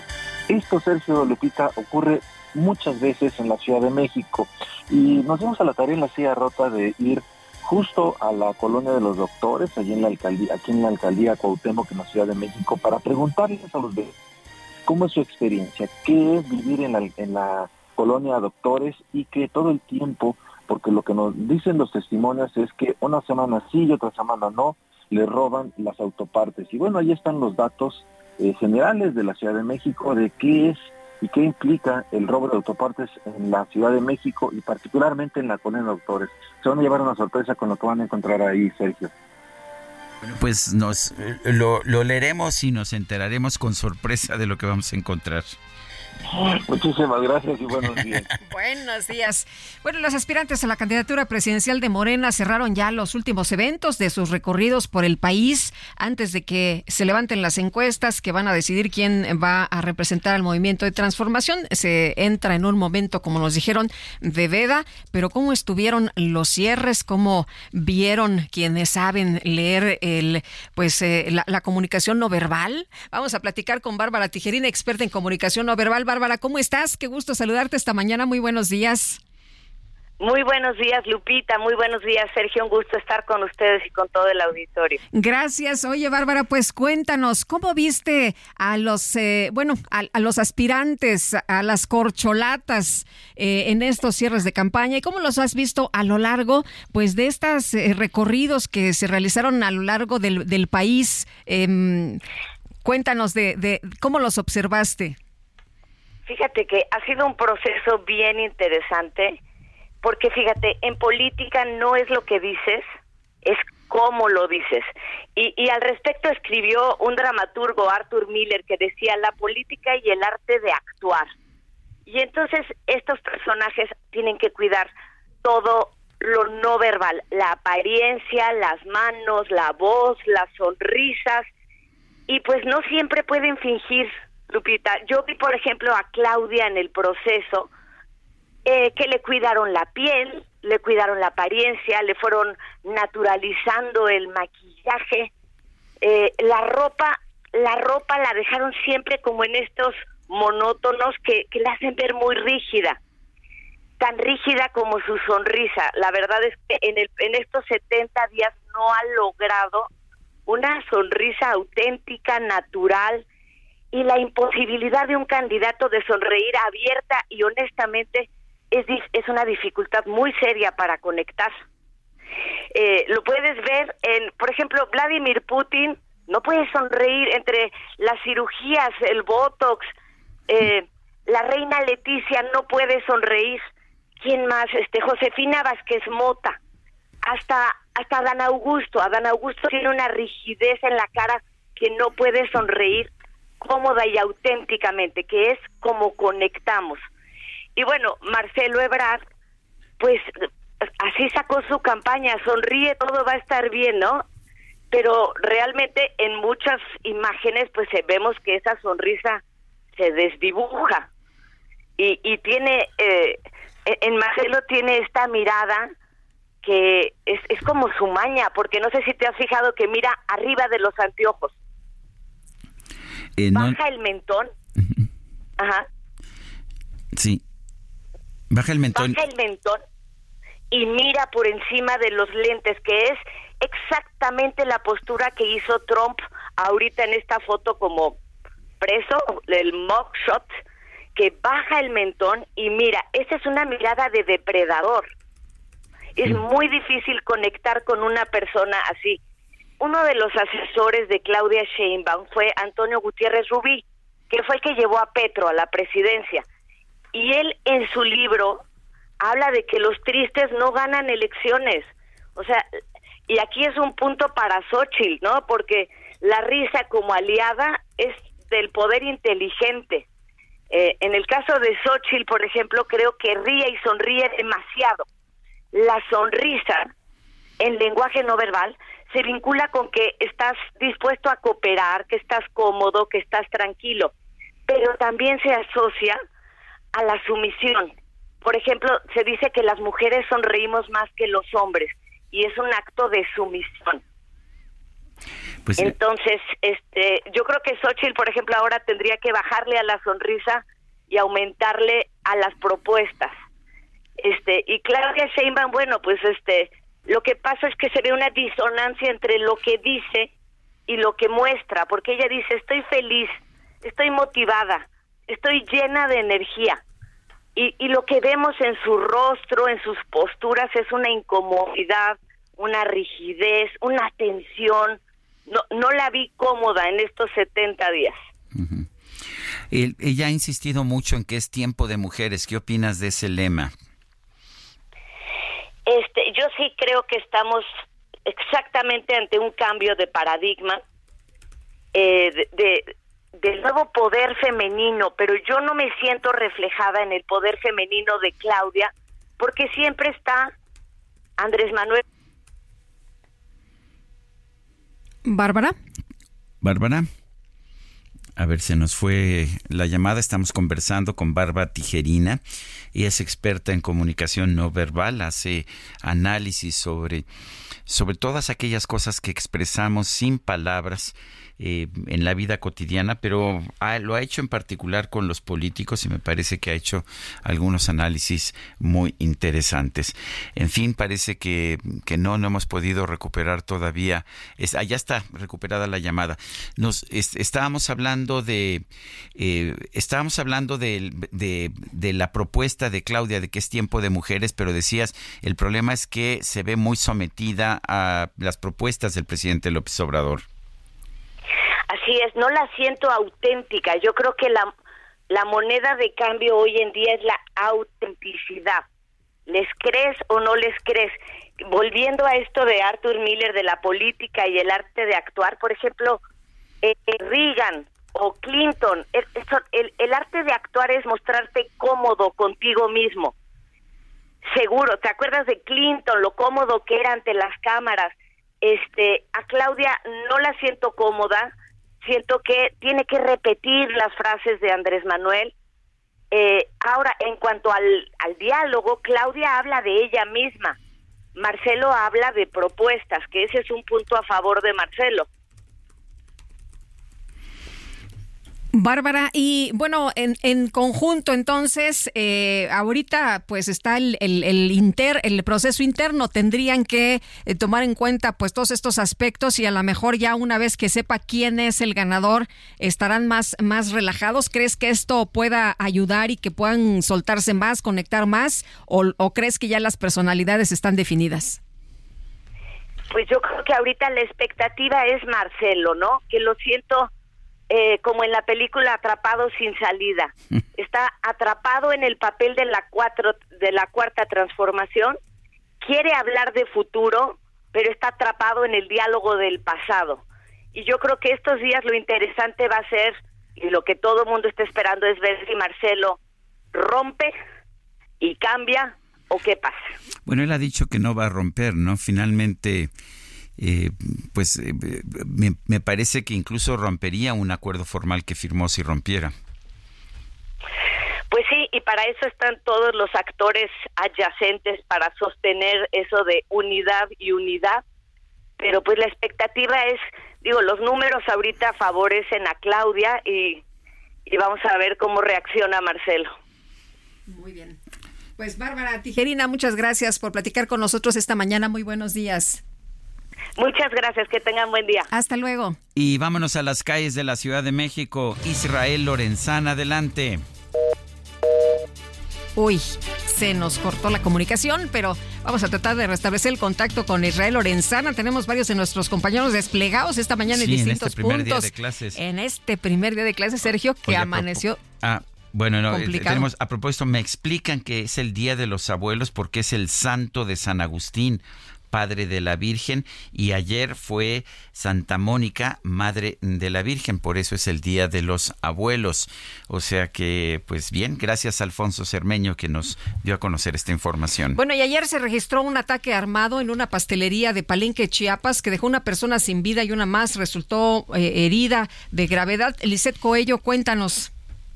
Sergio Lupita, buen día. Informarles que al mediodía de este domingo se registró un ataque armado al interior de una pastelería que se ubica en el barrio chino de la ciudad de Palenque, Chiapas, que dejó como saldo una persona sin vida y una más que resultó gravemente herida.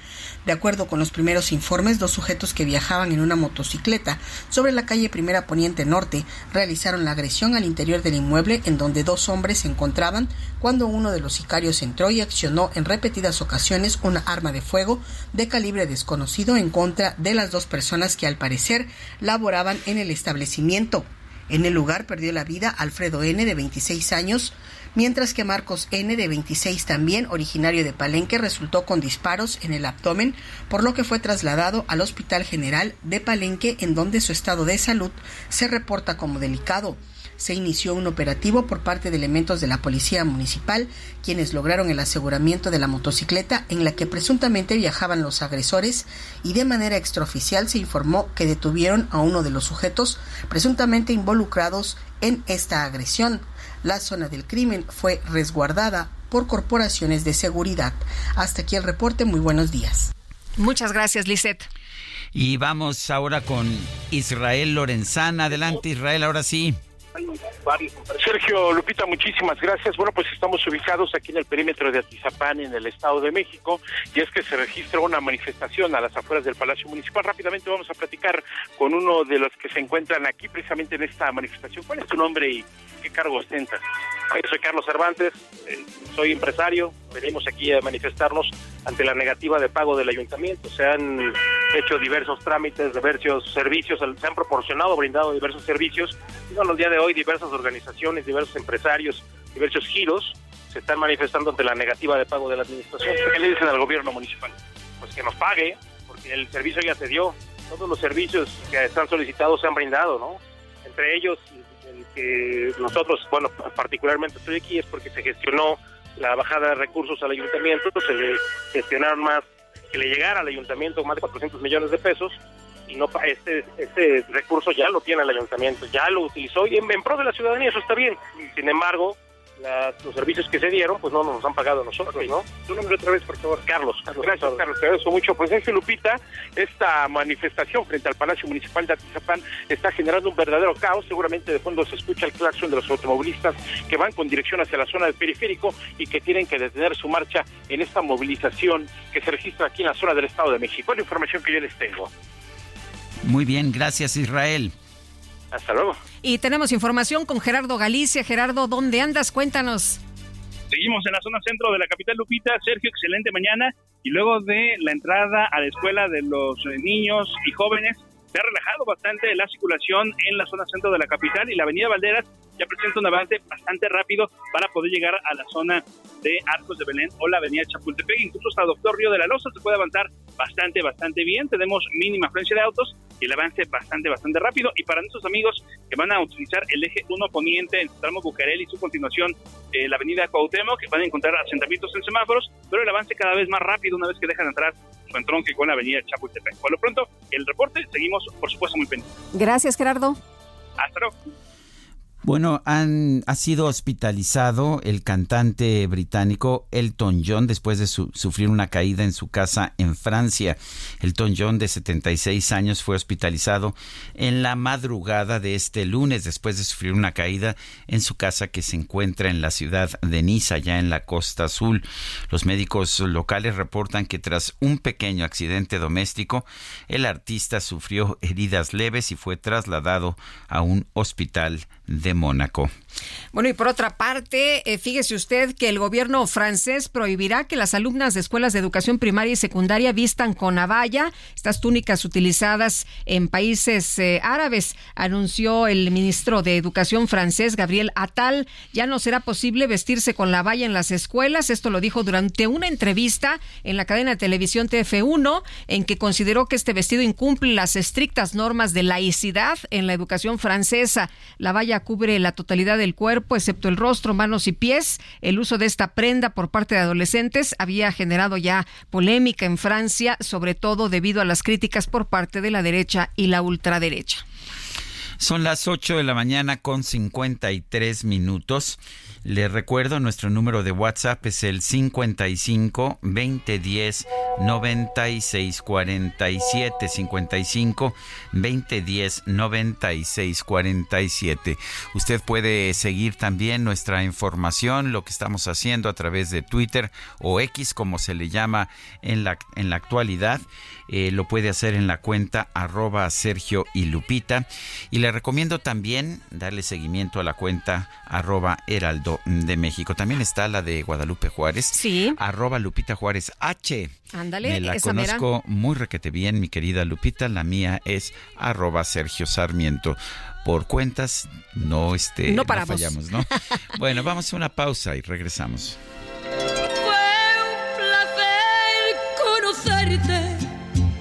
Tenerte unos meses, aunque esos meses fueron el principio y el fin.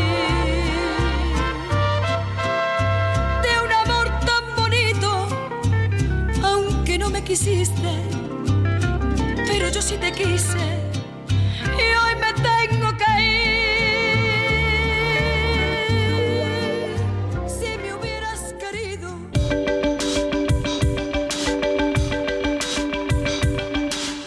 Sarmiento y Lupita Juárez quieren conocer tu opinión, tus comentarios o simplemente envía un saludo para ser más cálida esta mañana. Envía tus mensajes al WhatsApp 55 20 10 96 47.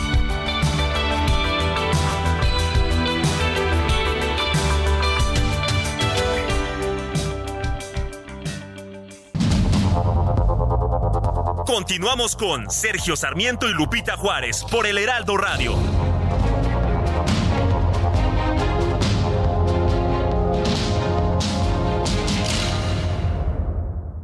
Qué bien te veías en tu boda, ma. Ya casi 30 años. Deberían irse de vacaciones a celebrar. Uy, mija, con qué ojos. Fonacot te presta hasta cuatro meses de sueldo, con el interés más bajo, en efectivo y directo a tu cuenta en 24 horas. Fonacot está conmigo.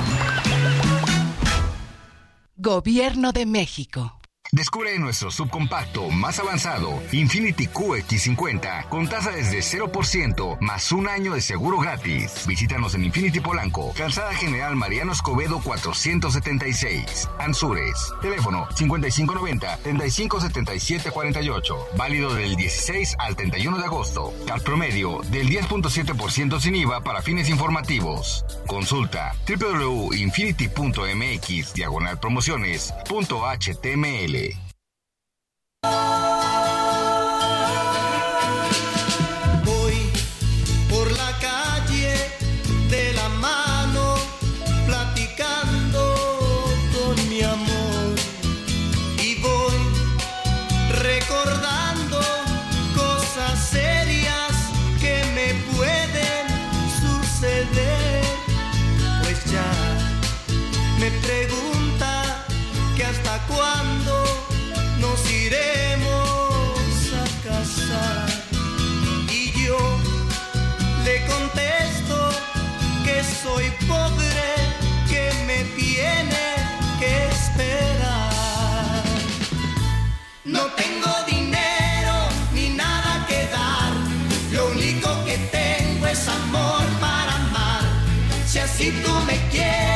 Bueno, pues no tengo dinero. Buena excusa, ¿no? Este, no tienes dinero, pues ponte a trabajar un poquillo, un poquillo. Lo único que tengo es amor para qué, para dar o para amar. Para dar, para dar. Bueno, para dar. Bueno, pues estamos escuchando y recordando a Juan Gabriel. Esta sí es clásica, ¿verdad? Muy, muy requete clásica. Todos la conocen. Creo que todos conocemos todas de Juanga, ¿eh? Así. Bueno, vámonos a los mensajes. Nos dice una persona de nuestro auditorio. Buen inicio de semana, estimado Sergio Lupita. Tengo la edad suficiente para recordar desde que iniciaron las entregas de libros de texto. Siempre han sido objeto de señalamientos. Hoy rebasaron estos cuestionamientos. Mejor si no les importa, felicito a todos los abuelos y abuelas. Soy abuelo de siete. Abrazo fraterno para ustedes, Yello 52. Pues muchas felicidades, don Yello. Claro que sí, dice otra persona. Buenos días. Soy Daniel Mojica. A través de ustedes quiero expresar mi agradecimiento al señor Julio César Moreno por su pronta y expedita ayuda al evitar ser extorsionado por un par, par, de malandrines que andan operando en la colonia Lorenzo Boturini y un SOS para los comerciantes de esa demarcación. Mil gracias, saludo cordial. Y bueno, hay otra persona que nos manda un, un comentario sobre un comentario que recibimos y tiene toda la razón. Dice, la nota que les enviaron sobre San Agustín y Santa Mónica es incorrecta a quienes la tradición reconoce como padres de la Virgen María es a San Joaquín y a Santa Ana. Santa Mónica fue madre de San Agustín de Hipona, doctor de la Iglesia, nacido casi 300 años después de la Virgen María. Saludos de Jaime, fiel radio escucha. Ya verifiqué y tiene usted razón, don Jaime. Eh, todos los días se aprende algo nuevo, así que muchas gracias, don Jaime. Y vámonos a un resumen, ¿te parece bien? Eh, vamos a un resumen de la información más importante que se ha registrado o que hemos uh, que se ha generado esta misma mañana. La titular de la Secretaría de Educación Pública, Leticia Ramírez, encabezó desde Palacio Nacional el arranque del ciclo escolar 2023-2024 para preescolar, primaria y secundaria. Hoy es un día de mucha alegría porque es el inicio del ciclo escolar 2023-2024, donde más de 24 millones de niñas, niños y adolescentes estarán en las escuelas, en las aulas. Es un día de mucha alegría. Vamos a iniciarlo como iniciamos siempre en las escuelas, con la ceremonia cívica que nos permite reconocer de dónde venimos y tener ese respeto por nuestros símbolos patrios.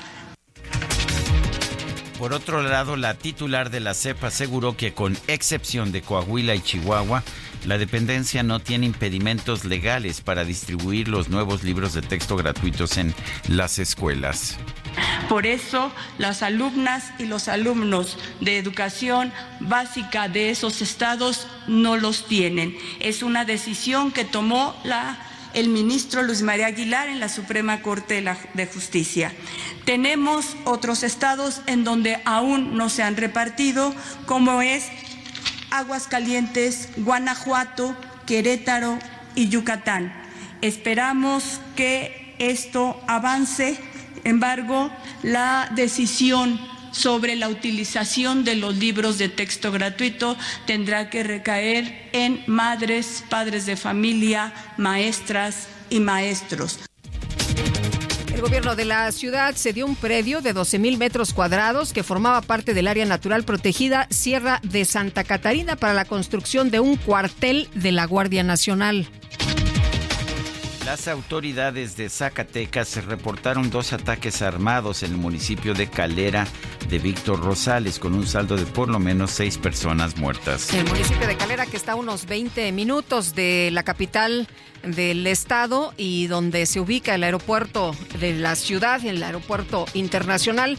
Y bueno, por otra parte, el Departamento de Aduanas de Hong Kong informó que con apoyo de fuerzas del orden internacional incautó un cargamento de metanfetamina procedente de México con destino a Australia. El valor es de más de 26 millones de dólares. El secretario general de la ONU, Antonio Guterres, expresó su preocupación por los intentos de socavar los resultados de las elecciones presidenciales en Guatemala, que dieron como ganador a Bernardo Arevalo. las autoridades de Rusia informaron que mediante pruebas genéticas se confirmó que el jefe del grupo paramilitar Wagner, Yevgeny Prigozhin, estaba entre las 10 personas fallecidas por el accidente aéreo de la semana pasada.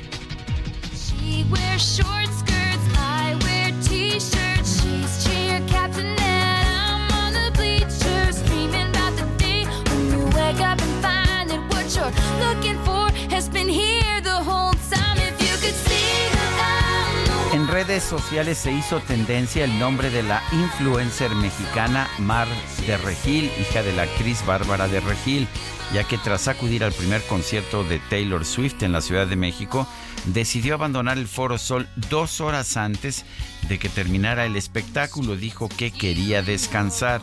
Los internautas recriminaron su actitud al considerar que hubo millones de personas que no alcanzaron boletos para el concierto.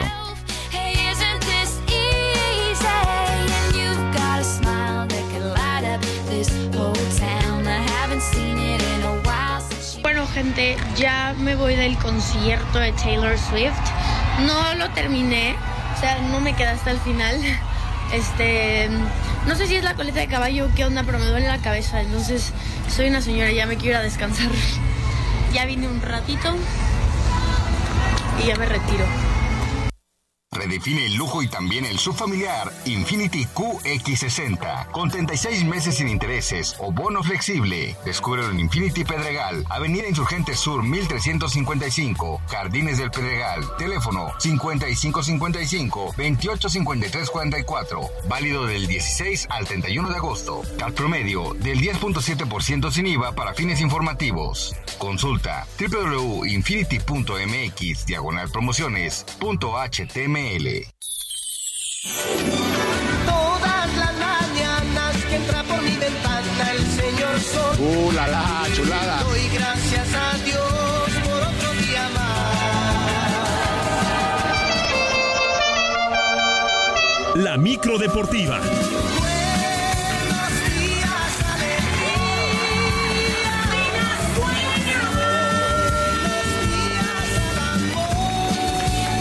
Con ese ánimo y con esa actitud llega Julio Romero esta mañana con la micro deportiva. ¿Cómo estás, mi querido Julio? Muy buenos días. Muy bien, mi querida Lupita, Sergio, amigos del auditorio, qué Hola. placer saludarles. Asustado, imagínate si la voz de esta niña ya es una señora. Imagínense. Oye, pero, pero ella se fue y dijo, no, ya estoy muy cansada y nos vemos. Eh, pero otros se quedaron en las gradas ahí, este... En las gradas, en la calle, este. Donde se corre la Fórmula 1, ¿no? Es un Ahí pedazo de- abrieron un, un pedazo, cachito sí, un y la pedazo de la gente estaba feliz, mi querido Julio. un pedacito en la recta principal, ahí los papás podían esperar a sus hijos, pero muchos aprovecharon, otros se les dio el tip de no, atraviésense al área de Río Churubusco, donde está el Palacio de los Deportes, se, Se oye alcanza bien, a ver un se oye pedacito, bien.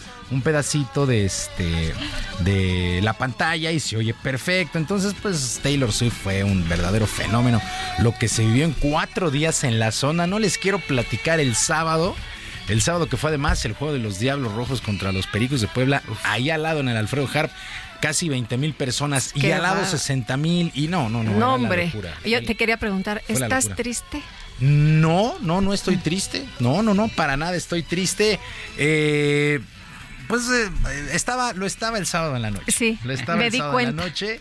Lo estaba el sábado en la noche. Que y ya este, ayer se mejoró un poquito con el triunfo de los Pumas, pero pues la verdad es que ha sido un fin de semana bien intenso. Hay un montononal de cosas que platicar el día de hoy. ¿Y qué les parece si arrancamos con la Fórmula 1 de automovilismo que regresó después de la pausa del verano? Regresó la actividad del día de ayer con el Gran Premio de los Países Bajos, que por supuesto fue ganado por el local Max Verstappen, que llega a nueve victorias de manera consecutiva. Fecha 13, ha ganado 9 de 13 competencias Max Verstappen y las 9 han sido de manera consecutiva. La prueba fue ganada por el local de Red Bull, terminó por delante del español Fernando Alonso de Aston Martin y del francés Pierre Gasly de Alpine. En lo que corresponde al mexicano Sergio Pérez, el también conductor de Red Bull, terminó en el cuarto lugar después de sufrir una penalización de 5 segundos por exceder los límites de velocidad y explicó cuál fue eh, la estrategia que ocupó el equipo en esta reanudación de campaña. El equipo estaba listo, entonces hicieron un excelente trabajo y nos dio liderato, ¿no? Un, un liderato muy cómodo, pero esperábamos más lluvia. Entonces eh, empezamos a cuidar el neumático intermedio para que cuando llegara la lluvia pudiéramos quedarnos fuera y nunca llegó. Bueno, cuarto, cuarto lugar para eh, Sergio Pérez. De tal manera, Verstappen llega a 339 puntos, muy cómodo, será campeón del mundo muy pronto. Entonces tuvo un cambio de llantas desastroso. Sí, sí, eh, pues ya lo escuchamos, ¿no? Él esperaba más lluvia y a guardar los, eh, los neumáticos medios y pues nunca llegó. O sea, estuvo lloviendo toda Sí, la carrera, pero la fuerte jamás, jamás llegó y esos cinco, esos cinco segundos fueron, fueron, fueron mortales para, para Checo. No pudo meterse al podio. En cuarto lugar, pues ahí eh, está la, la- la situación y la posición de, de Sergio Pérez, que sigue en el segundo lugar con 201 unidades, 201 puntos. Fernando Alonso tiene 168. Hay 33 puntos de diferencia entre Sergio Pérez y Fernando Alonso. Pues reanudó ya la Fórmula 1 de automovilismo. Y muy rápido, también hemos tenido mucha actividad del fútbol mexicano, actividad de la fecha 6 del torneo de apertura, resultados completos este fin de semana. El Puebla venció 1 por 0 a Juárez. Cholos y Mazatlán empataron a 1. Atlas 0-0 con Toluca. América y León empataron a 1 en el Azteca. El Santos Laguna 2 por 1 sobre las Chivas Rayadas del Guadalajara. Querétaro le pega a Necaxa 1 por 0. Y el día de ayer Pumas 2 por 1 sobre Tigres en Ciudad Universitaria. Se acabaron, por cierto, los invictos con las derrotas de Chivas y Tigres. Por lo pronto, Antonio Mohamed, técnico de Pumas, salió tranquilo del Estadio Olímpico Universitario y aunque reconoció que hay mucho por corregir, destacó que ha sido un juego muy regular el que dieron.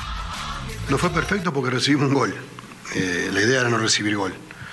Eh, pero minimizar a un rival como Tigres es- no es nada fácil y nosotros que estamos en formación lo hicimos muy bien. Así que nos recuperamos del golpe de- del martes, que, que no era lo que esperábamos. Y ahora, bueno, ahora tenemos que, que descansar y el fin de semana que viene ratificar esta, esta levantada, ¿no? Ay, ajá, sí, ahorita. Necesito un beso. Pues como sea, triunfo es triunfo el día de ayer de Pumas. Otro equipo que también anda resucitando es Cruz Azul, que venció 2 por 1 a Monterrey de visita. Y solamente queda un duelo pendiente este para el día de hoy, Pachuca contra San Luis. ¿Cómo está la tabla general? El top 5 de esta micro, Chivas tiene 13 puntos, Juárez tiene 11, San Luis tiene 10, Pumas y América, Pumas tiene 9 y América 8, cuarto y quinto de manera respectiva. Mientras tanto, se ha informado que la Fiscalía Española abrió una investigación preliminar contra Luis Rubiales, el suspendido presidente de la Real Federación Española de Fútbol, por un eh, presunto delito de agresión sexual.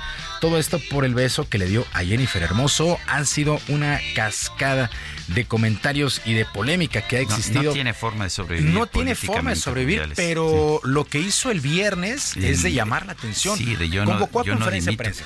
convocó una conferencia de prensa. Todo el mundo pensábamos que iba a anunciar su renuncia, que se hacía a un lado. Y no, con sala Cinco llena. veces dijo que Cinco veces. No, pero además la, el auditorio aplaudiendo. Aplaudiendo. O sea, es- no todos, ¿eh? No todos, Sí, pero no, pero algunos. una gran mayoría Sí, sí, sí. Y, y él lo que dijo es, bueno, yo este pues tengo el apoyo de varias personas que me han dicho que, que tengo que seguir. Bueno, y ahí la mamá de Luis Rubiales está en huelga de hambre, acusando pues una persecución enorme contra de su hijo. La FIFA lo suspendió 90 días en lo que dura el proceso de, de- de investigación. Pero, esto ya un- es una acusación penal. Ya es una acusación penal. Tiene que presentar denuncia Jenny Hermoso porque no ha presentado denuncia.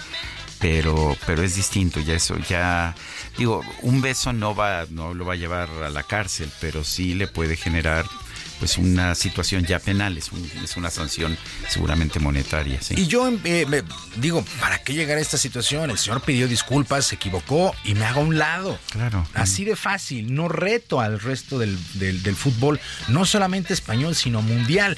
Porque, por ejemplo, llegó ayer el equipo del Barcelona femenil, que mañana va a enfrentar a las Águilas del América, y el viernes a los Tigres de la U de Nuevo León. Y podríamos decir que hay miles de kilómetros de distancia entre España y México. Pero justamente el técnico del Barcelona, del Barcelona femenil, Jonathan Giraldes, pues tocó justamente este tema de Luis Rubiales.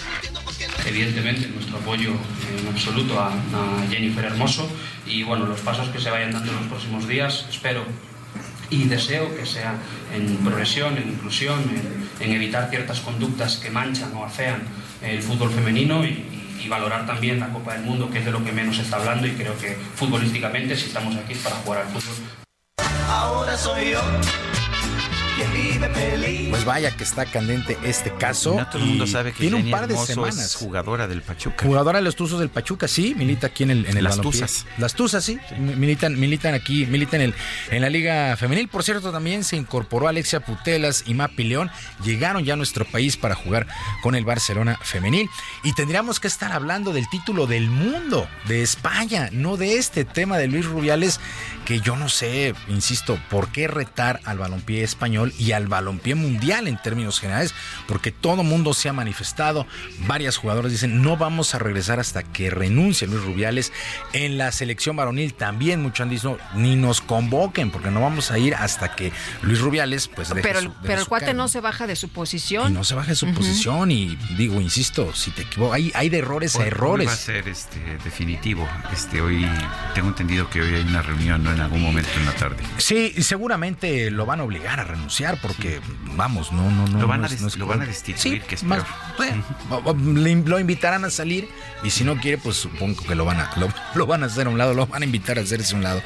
Bueno, qué cosas con esto es la de de- vale la pena recordar que es la Federación de Fútbol, pues eh, la forman los distintos equipos y es independiente del gobierno. El gobierno no Sí. les puede ordenar quitar Sí, sí, a- sí. a su presidente. Sí, sí. Por ejemplo, aquí en México es una asociación civil y aunque pertenece a todas las federaciones, digamos a la Confederación Deportiva Mexicana, pues por lo, el dinero que manejan y la eh, pues el peso social que tienen, pues, pues, podría pensarse que se manejan distinto, pero no, allá también todos los equipos tienen voz y voto. Bueno, así las cosas con este tema de Luis Rubiales y el beso a Jennifer Hermoso, quien ha señalado, dijo, no, yo no estoy de acuerdo, y se ve clarísimo cómo la toma con las dos manos de la cara y le planta un beso. Ahí me parece que no hay acuerdo de nada. Bueno, y nos pasamos al mundo del básquetbol porque la selección mexicana sufrió su segunda derrota en el Campeonato Mundial de la Especialidad allá en Filipinas. En esta ocasión cayó 96 a 66 ante Lituania y está eliminada de esta Copa del Mundo. El equipo que dirige el coach Omar Quintero tendrá este martes su último duelo en la fase de grupos ante Egipto y por lo pronto el capitán Gabriel Girón lamentó el que no se haya podido ganar por el momento, pero también reconoció que ha dejado todo en la duela. Esto yo creo que va a ser uno de los temas más importantes para los próximos juegos. Eh, volver a tener esa hambre. A lo mejor, digo, nos costó un poco, para muchos es nuevo todo esto. eh, pero bueno, yo creo que tenemos que volver a esa esencia que nos ha caracterizado durante todas las ventanas y que nos ha llevado de la mejor manera a poder hacer lo que más nos gusta, ¿no? Sabes, amor, yo siempre te encontraré. El básquetbol mexicano solamente se ha clasificado en dos ocasiones en los últimos 50 años a una Copa del Mundo. Se dejó todo, fue un grupo muy complicado y a tratar de ganar por lo menos este duelo contra Egipto. Y el mexicano Isaac del Toro hizo historia al ganar el llamado Tour de Francia de ciclismo sub-23. El originario de Ensenada, Baja California, terminó en el segundo lugar de la última etapa, pero con el tiempo fue suficiente para imponerse en la general a sus rivales. Destacó que al ser entrevistado por su triunfo no pudo contener las lágrimas. Lo estaban entrevistando, no pudo contener las lágrimas, no pudo contestar a las preguntas debido a la emoción. Pero hay que echarle un ojo a este muchacho que se llama Isaac del Toro, que hace historia. 22 años. No, es cierto, tiene 20 me parece. 20. 20, 20 o 21 eh, eh, por los meses. Pero es, imagínate, ganar el llamado Tour de Francia, No, bueno, 23. el- el- el- es el sub digo, es el Tour Junior, ¿no? Sí. El Tour Junior, así, lo, así lo conocen exactamente, que se corre también todo Francia y es importantísimo. Pero bueno, felicidades. Eh, también el día de hoy, pues arranca, arranca el draw principal de US Open de tenis, el último Grand Slam del año. Y entre los juegos que llaman la atención para el día de hoy, Richard Gasquet, el francés, estará enfrentando al húngaro Fabián Marozán, Stefano Tsitsipas contra el canadiense Milo Raonic, en damas, Carolina Muchova, la checa, contra la australiana Storm Sanders, la danesa Caroline Wozniacki contra Tatiana Prosorova de Rusia, pues arranca toda la actividad del último Grand Slam de temporada. Y listas las finales de zona en los playoffs en el béisbol de la Liga Mexicana en la zona sur. Los Pericos de Puebla estarán enfrentando a los Leones de Yucatán a partir del día de hoy a las ocho y media en el Cuculcán de Mérida. Yucatán eliminó al Águila de Veracruz y Pericos, Pericos se metió a esta serie después de jugar en el estadio Alfredo Harp y eliminar a los Diablos Rojos en seis juegos. El manager, el manager de estos Pericos de Puebla, Sergio Omar Gastelum, destacó el trabajo que han hecho todos para eliminar al mejor equipo de la campaña regular. Yo creo que la, la clave fue de todos. Eh, nosotros hicimos un plan de trabajo para Diablos Rojos. Eh, lo pactamos desde un principio. Vamos a morir o, o vivir con el mismo plan. Y bueno, hoy por hoy estamos viviendo, ¿no? Ya pensando en Leones de Yucatán. Y bueno, vamos a, vamos a enfrentar a un gran equipo también. Puebla contra Yucatán y en la zona norte, Unión Laguna estará enfrentando a los tecolotes de los dos Laredos. Unión Laguna eliminó a Tijuana y Laredo a los Sultanes de Monterrey. La serie se van a ganar cuatro de posibles siete duelos. La zona norte arranca el día de mañana. Sergio Lupita, amigos del auditorio, la información deportiva este lunes. Les recuerdo nuestras vías de comunicación en Twitter o ex Twitter. Estoy en arroba jromerohb, en arroba jromerohb. Además del barrio deportivo en YouTube de lunes a viernes a las 7 de la noche. Que tengan todos una extraordinaria muchísima semana. Qué Un cosa, sí, cosas, mucha ¿no? información de los deportes. Muchas gracias, mi querido Julio Gran Romero. semana para todos.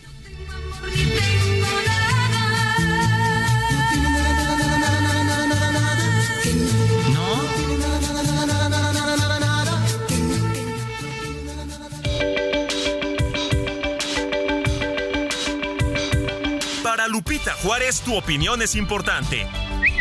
Síguela en arroba Lupita Juárez H.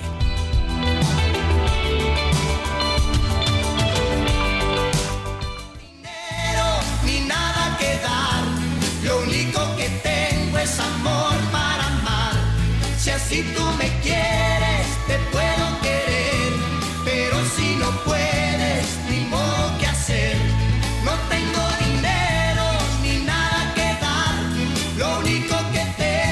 9 con amor 24 minutos. Le recordamos, eh, le recordamos nuestro número de WhatsApp para que nos mande comentarios de voz o de texto 55 2010 96 47. Regresamos. que a mi lado tú te sientes, pero mucho, muy feliz. Y sé que al decirte que soy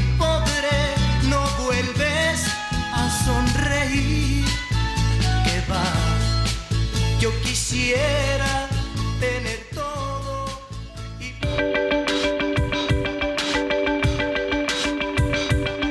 Sergio Sarmiento y Lupita Juárez quieren conocer tu opinión, tus comentarios o simplemente envía un saludo para ser más cálida esta mañana. Envía tus mensajes al WhatsApp 55 20 10 96 47.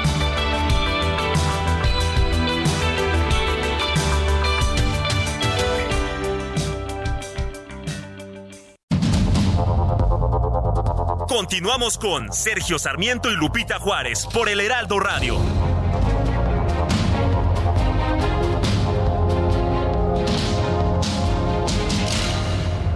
Gastrolab.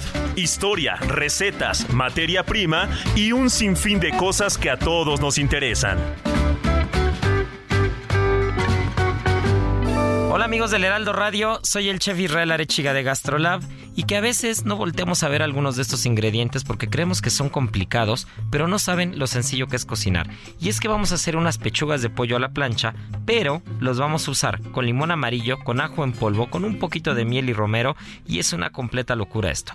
¿Qué es lo que vamos a hacer? Una vez que tenemos las pechugas, las vamos a marinar con un par de cucharadas de aceite de oliva, con un par de cucharadas de vinagre, un poquito de miel, una o dos cucharadas es suficiente, un poco de romero, siendo cuidadosos de no agregar la parte central para que no nos amargue, únicamente las hojitas finas y unas rebanadas o unas rodajas de limón amarillo. E incluso si tenemos el centro libre, también le podemos poner el jugo. Después vamos a poner un poco de aceite con mantequilla, sal, pimienta y ajo en polvo y vamos a dorar muy bien las pechugas y con los aritos de limón vamos a planchar, vamos a decorar y van a ver que las pechugas con esos ingredientes tan sencillos van a tener un sabor completamente diferente y es una opción muy versátil para un plato tan fácil de hacer. Háblame de ti.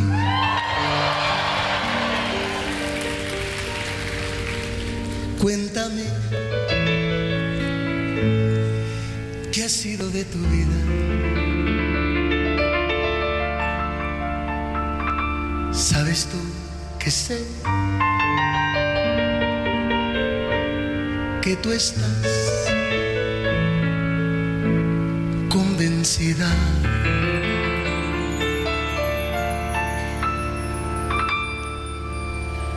Sé que tú no puedes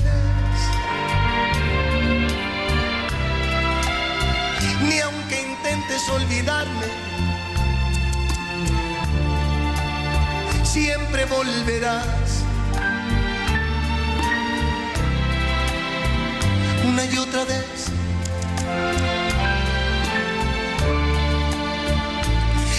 Otra vez. Siempre volverá.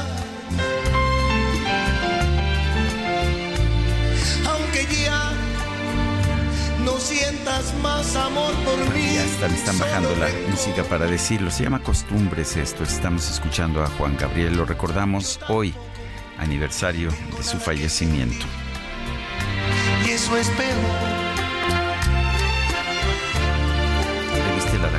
DJ Kike? ¿Qué tal? Híjole, no, bueno. Bueno, Tenemos- seguramente muchos de nuestros amigos estarán cantando ahí en sus oficinas y en sus autos esta de costumbres porque nos la sabemos todas, ¿no? Vámonos a los mensajes. Dice, buenos días, me llamo Sergio Manuel Barrón de la alcaldía Iztapalapa. Me gusta mucho el programa. Trabajo en Coyoacán. En las avenidas Miramontes hay mucho tráfico. Un problema es que en las colonias, jardines de Coyoacán, los cipreses, prados de Coyoacán, eh, Avante, varias calles están cerradas. Pues sí, las cerraron. Y dice, aparte hoy está muy nublado. Muchas gracias.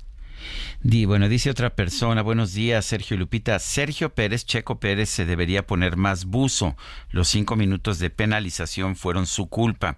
O lo van a correr de Red Bull. Un fuerte abrazo, Francisco, 1955, hasta que ganaron los Pumas. Sí, los cinco segundos de penalización fueron su culpa. Iba demasiado rápido en la salida de los pits. eh, pero también hubo un pro- hubo problemas con el equipo, una un cambio de llantas en pésimo momento, eso fue mala suerte, pero además un cambio de llantas eh, en que se tardaron como 20 segundos para poder hacer el cambio de llantas. Eh, pero es cierto, los 5 segundos de penalización fueron un error de Checo Pérez.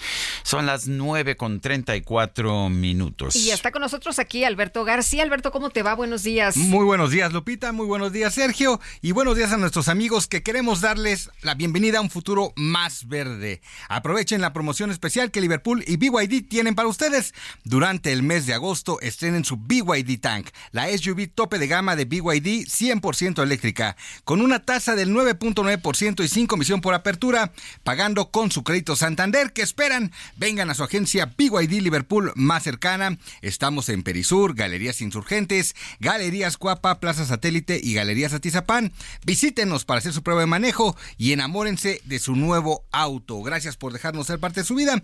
Vigencia del 1 al 31 de agosto 2023.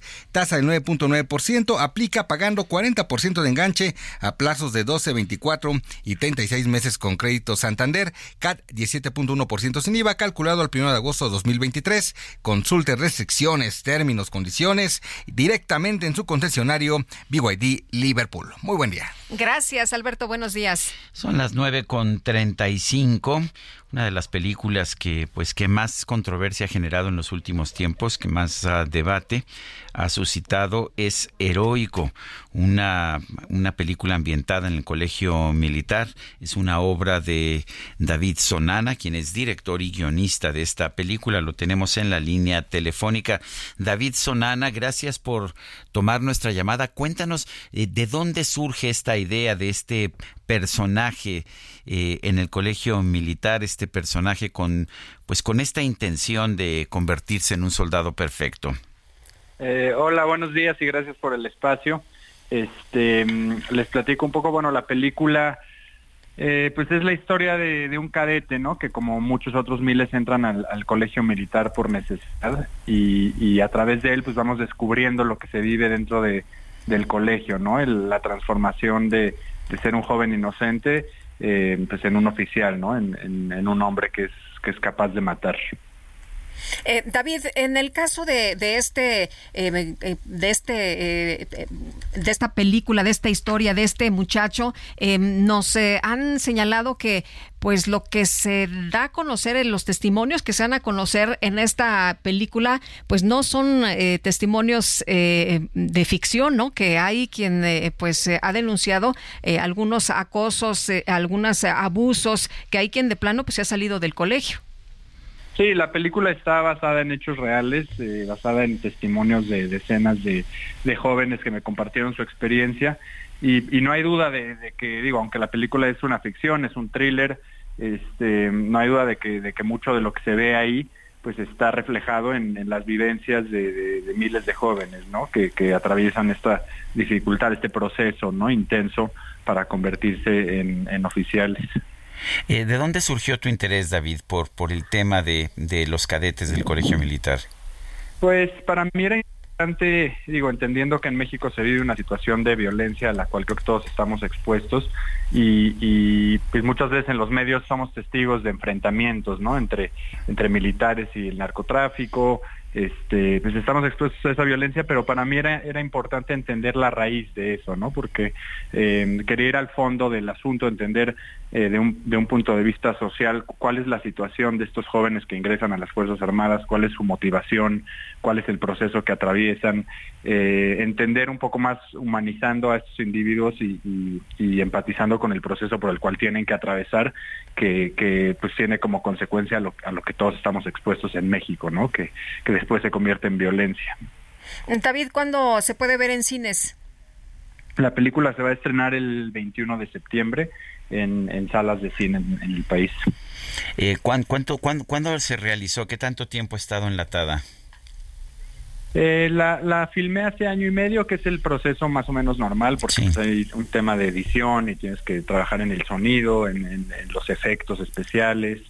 Eh, también estuvimos dando gira por festivales, fuimos al Festival de Sundance, a Berlín, vamos a ir a San Sebastián en un par de semanas, entonces ha tenido una gira internacional en festivales y, nos tiene muy, muy contentos eso.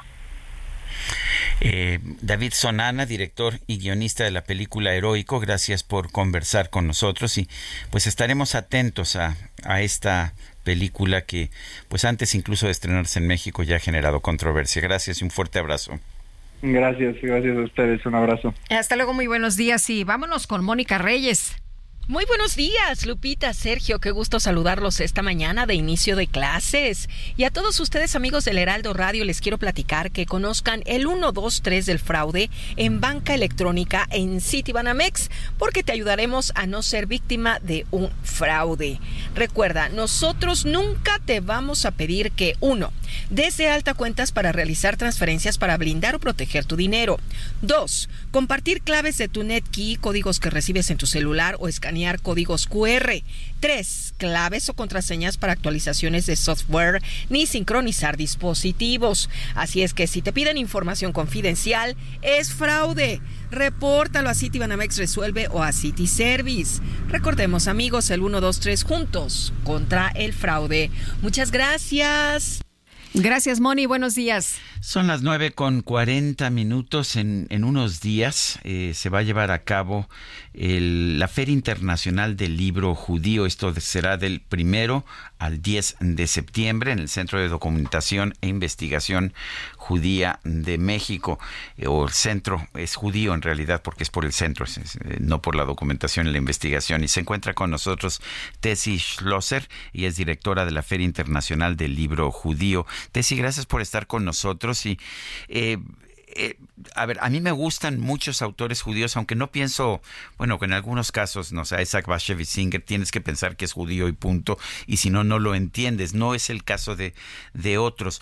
Pero, ¿qué autores vas a tener o van a tener en esta Feria Internacional del Libro Judío? Buenos días. Uh -huh. eh, bueno, tenemos en primera instancia a nuestro invitado internacional, Joshua Cohen. Uh -huh. Él es premio Pulitzer de ficción del año pasado, 2022. Él va a estar primero en una conversación con Ricardo Rafael sobre cómo se escribe un premio Pulitzer y después, el 3 de septiembre, va a estar en una conversación con Marwan Soto Antaki sobre el libro que ganó el Pulitzer, Los Netanyahu's. Uh -huh. Pero también vamos a tener varias efemérides, justamente como decías, con hablando de personajes que algunos eh, identificamos más fácilmente como autores judíos, Philip Roth, donde mm, vamos a hablar justamente, sí, pero vamos a hablar de un tema controversial, ¿no? Su escritura sobre mujeres en el contexto del movimiento MeToo y la cancelación política.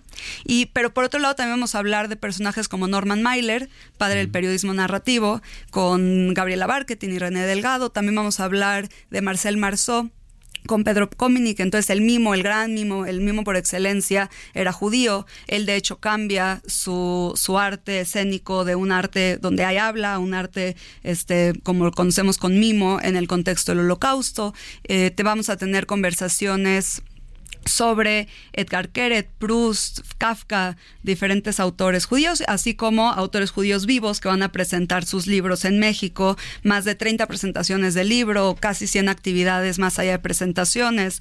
Bueno, vamos a tener todo tipo de cosas.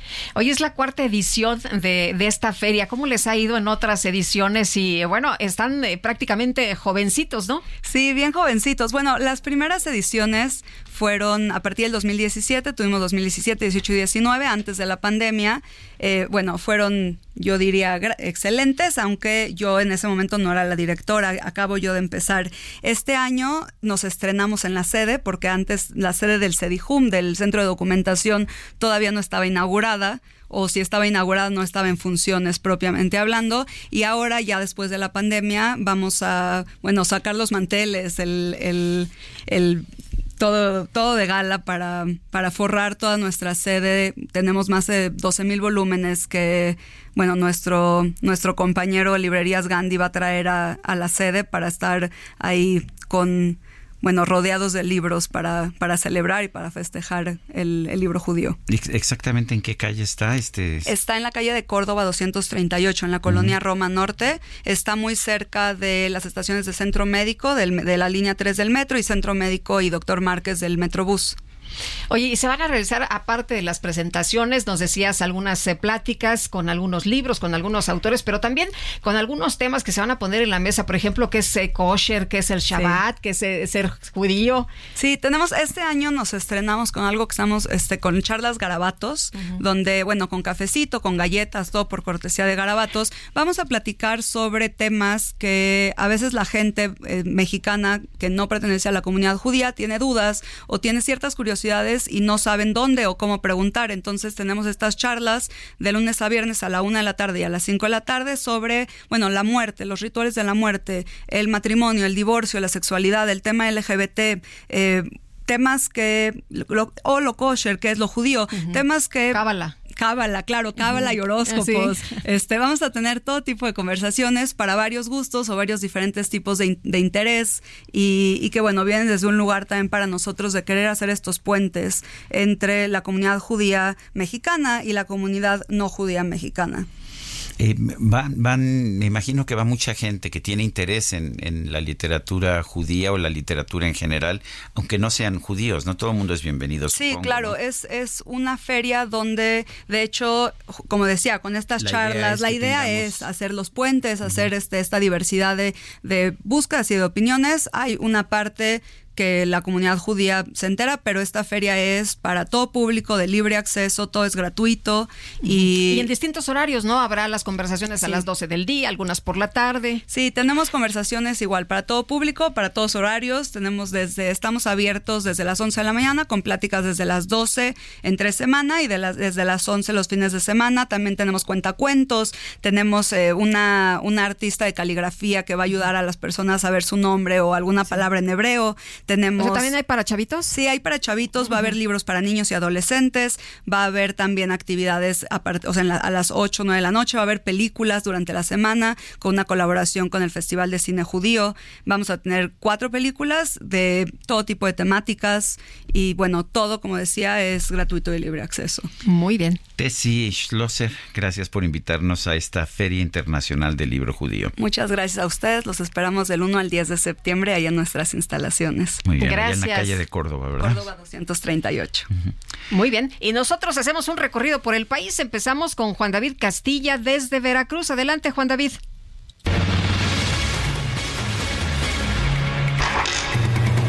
Muy buenos días, Sergio Lupita, los saludo con mucho gusto desde el estado de Veracruz. Comentarles que integrantes del Frente Nacional por la Familia protestaron frente a Palacio de Gobierno en la ciudad de Jalapa, la capital de Veracruz, en rechazo a los nuevos libros de texto gratuitos al considerarlos ilegales porque presuntamente no se respetaron los lineamientos establecidos por la Secretaría de Educación Pública para la elaboración de los mismos.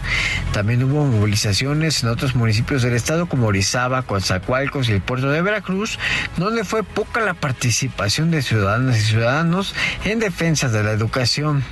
En el caso de Jalapa, las personas se concentraron en la escalinata de la catedral, donde acusaron que los libros de texto gratuitos son una propaganda ideológica a favor del gobierno de la Cuarta Transformación. De acuerdo con el presidente del Frente Nacional por la Familia en Jalapa, Gustavo Valderas, se propone la utilización de los libros de texto del año anterior para este ciclo escolar. Gustavo Valderas también criticó que los nuevos libros de texto estén cargados de información relacionada sobre la ideología de género y la reproducción sexual dirigida a niños de cuarto, quinto y sexto grado de primaria. Este es el reporte desde Veracruz. Sergio Lupita, excelente día. Escuchemos ahora a mi compañera Marta de la Torre, por favor. En Colima, al grito Los niños no se tocan, ciencia sí, ideología no y otras consignas, este domingo padres de familia junto con sus hijos marcharon en las principales calles de la capital para sumarse a las manifestaciones nacionales en contra de los libros de texto gratuito.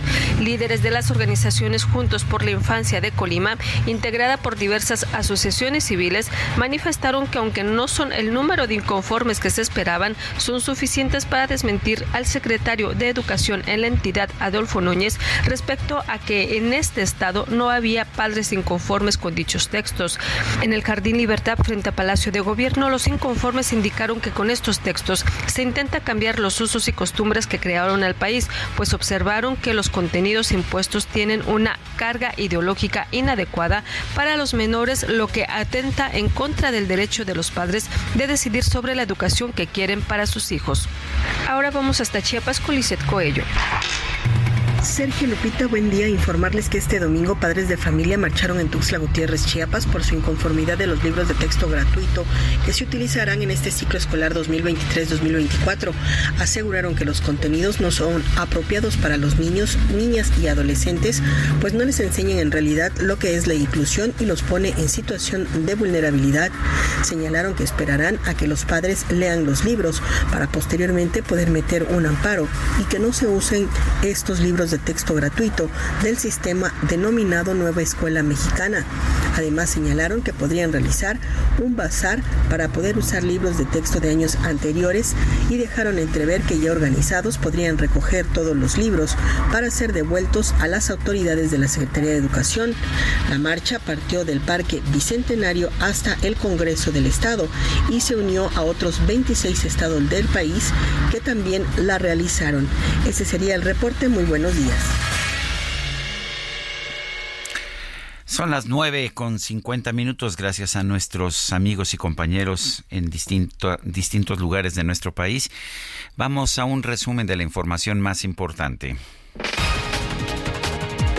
El presidente López Obrador informó que esta tarde se va se van a reunir representantes de la CEP y del gobierno del Estado de México para llegar a un acuerdo sobre la distribución de los nuevos libros de texto gratuitos.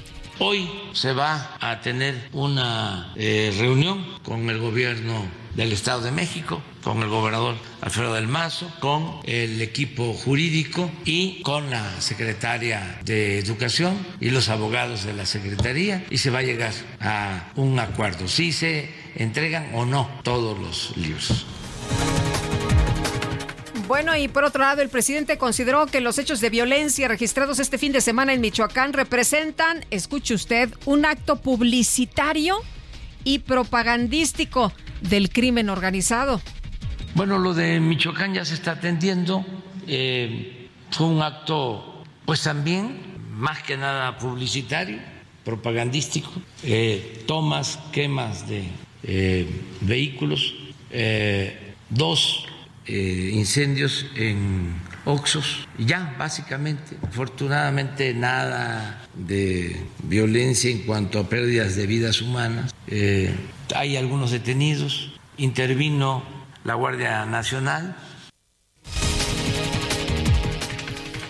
La senadora del PRI, Beatriz Paredes, confirmó en este espacio que en caso de ganar el proceso interno del Frente Amplio por México, su contrincante, Xochitl Galvez, tendría muchos espacios dentro de la alianza opositora. No solo eso, Xochitl tiene muchas, eh, muchas perspectivas de, participación, eh, no solo en, en, la campaña, en, candidaturas. Eh, Xochitl tiene un horizonte muy amplio de participación. Ella, ella tendrá, desde luego, eh, la, la mano en la toma de decisiones. Los gobiernos de Estados Unidos y China anunciaron un nuevo acuerdo para crear un grupo de trabajo dedicado a la búsqueda de soluciones a cuestiones comerciales y de inversión. El gobierno de Rusia confirmó la detención de un ciudadano ruso, ex empleado de un consulado de los Estados Unidos, por pasar información sobre el conflicto con Ucrania a diplomáticos de la Unión Americana. La Fiscalía de España abrió una investigación preliminar contra el presidente de la Federación Española de Fútbol, Luis Rubiales, por un presunto delito de agresión sexual relacionado con el beso forzado que le dio a la jugadora Jenny Hermoso.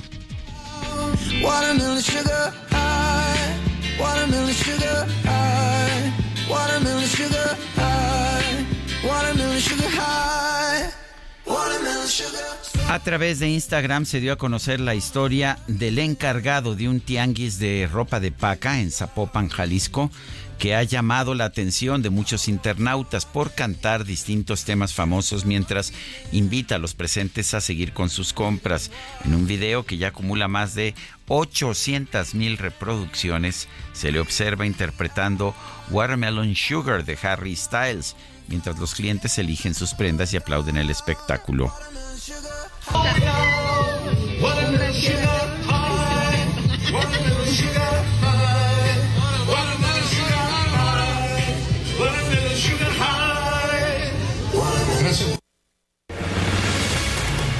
Canta bien, ¿no? Bueno, pues este, así Canta este, bien. Así, así se termina, así se termina este espacio informativo y así terminamos, además reflexionando que así se compra más a gusto, ¿no? ¿Qué tal? Pues sin duda, sin duda. Y nos vamos con esta. Se me olvidó otra vez. Se me olvidó otra vez. Sí. Ah, pero con con, Con maná. Maná. A ver.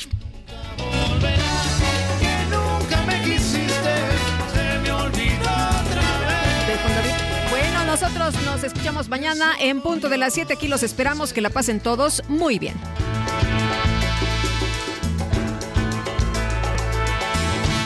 Por eso aún estoy en el lugar de siempre,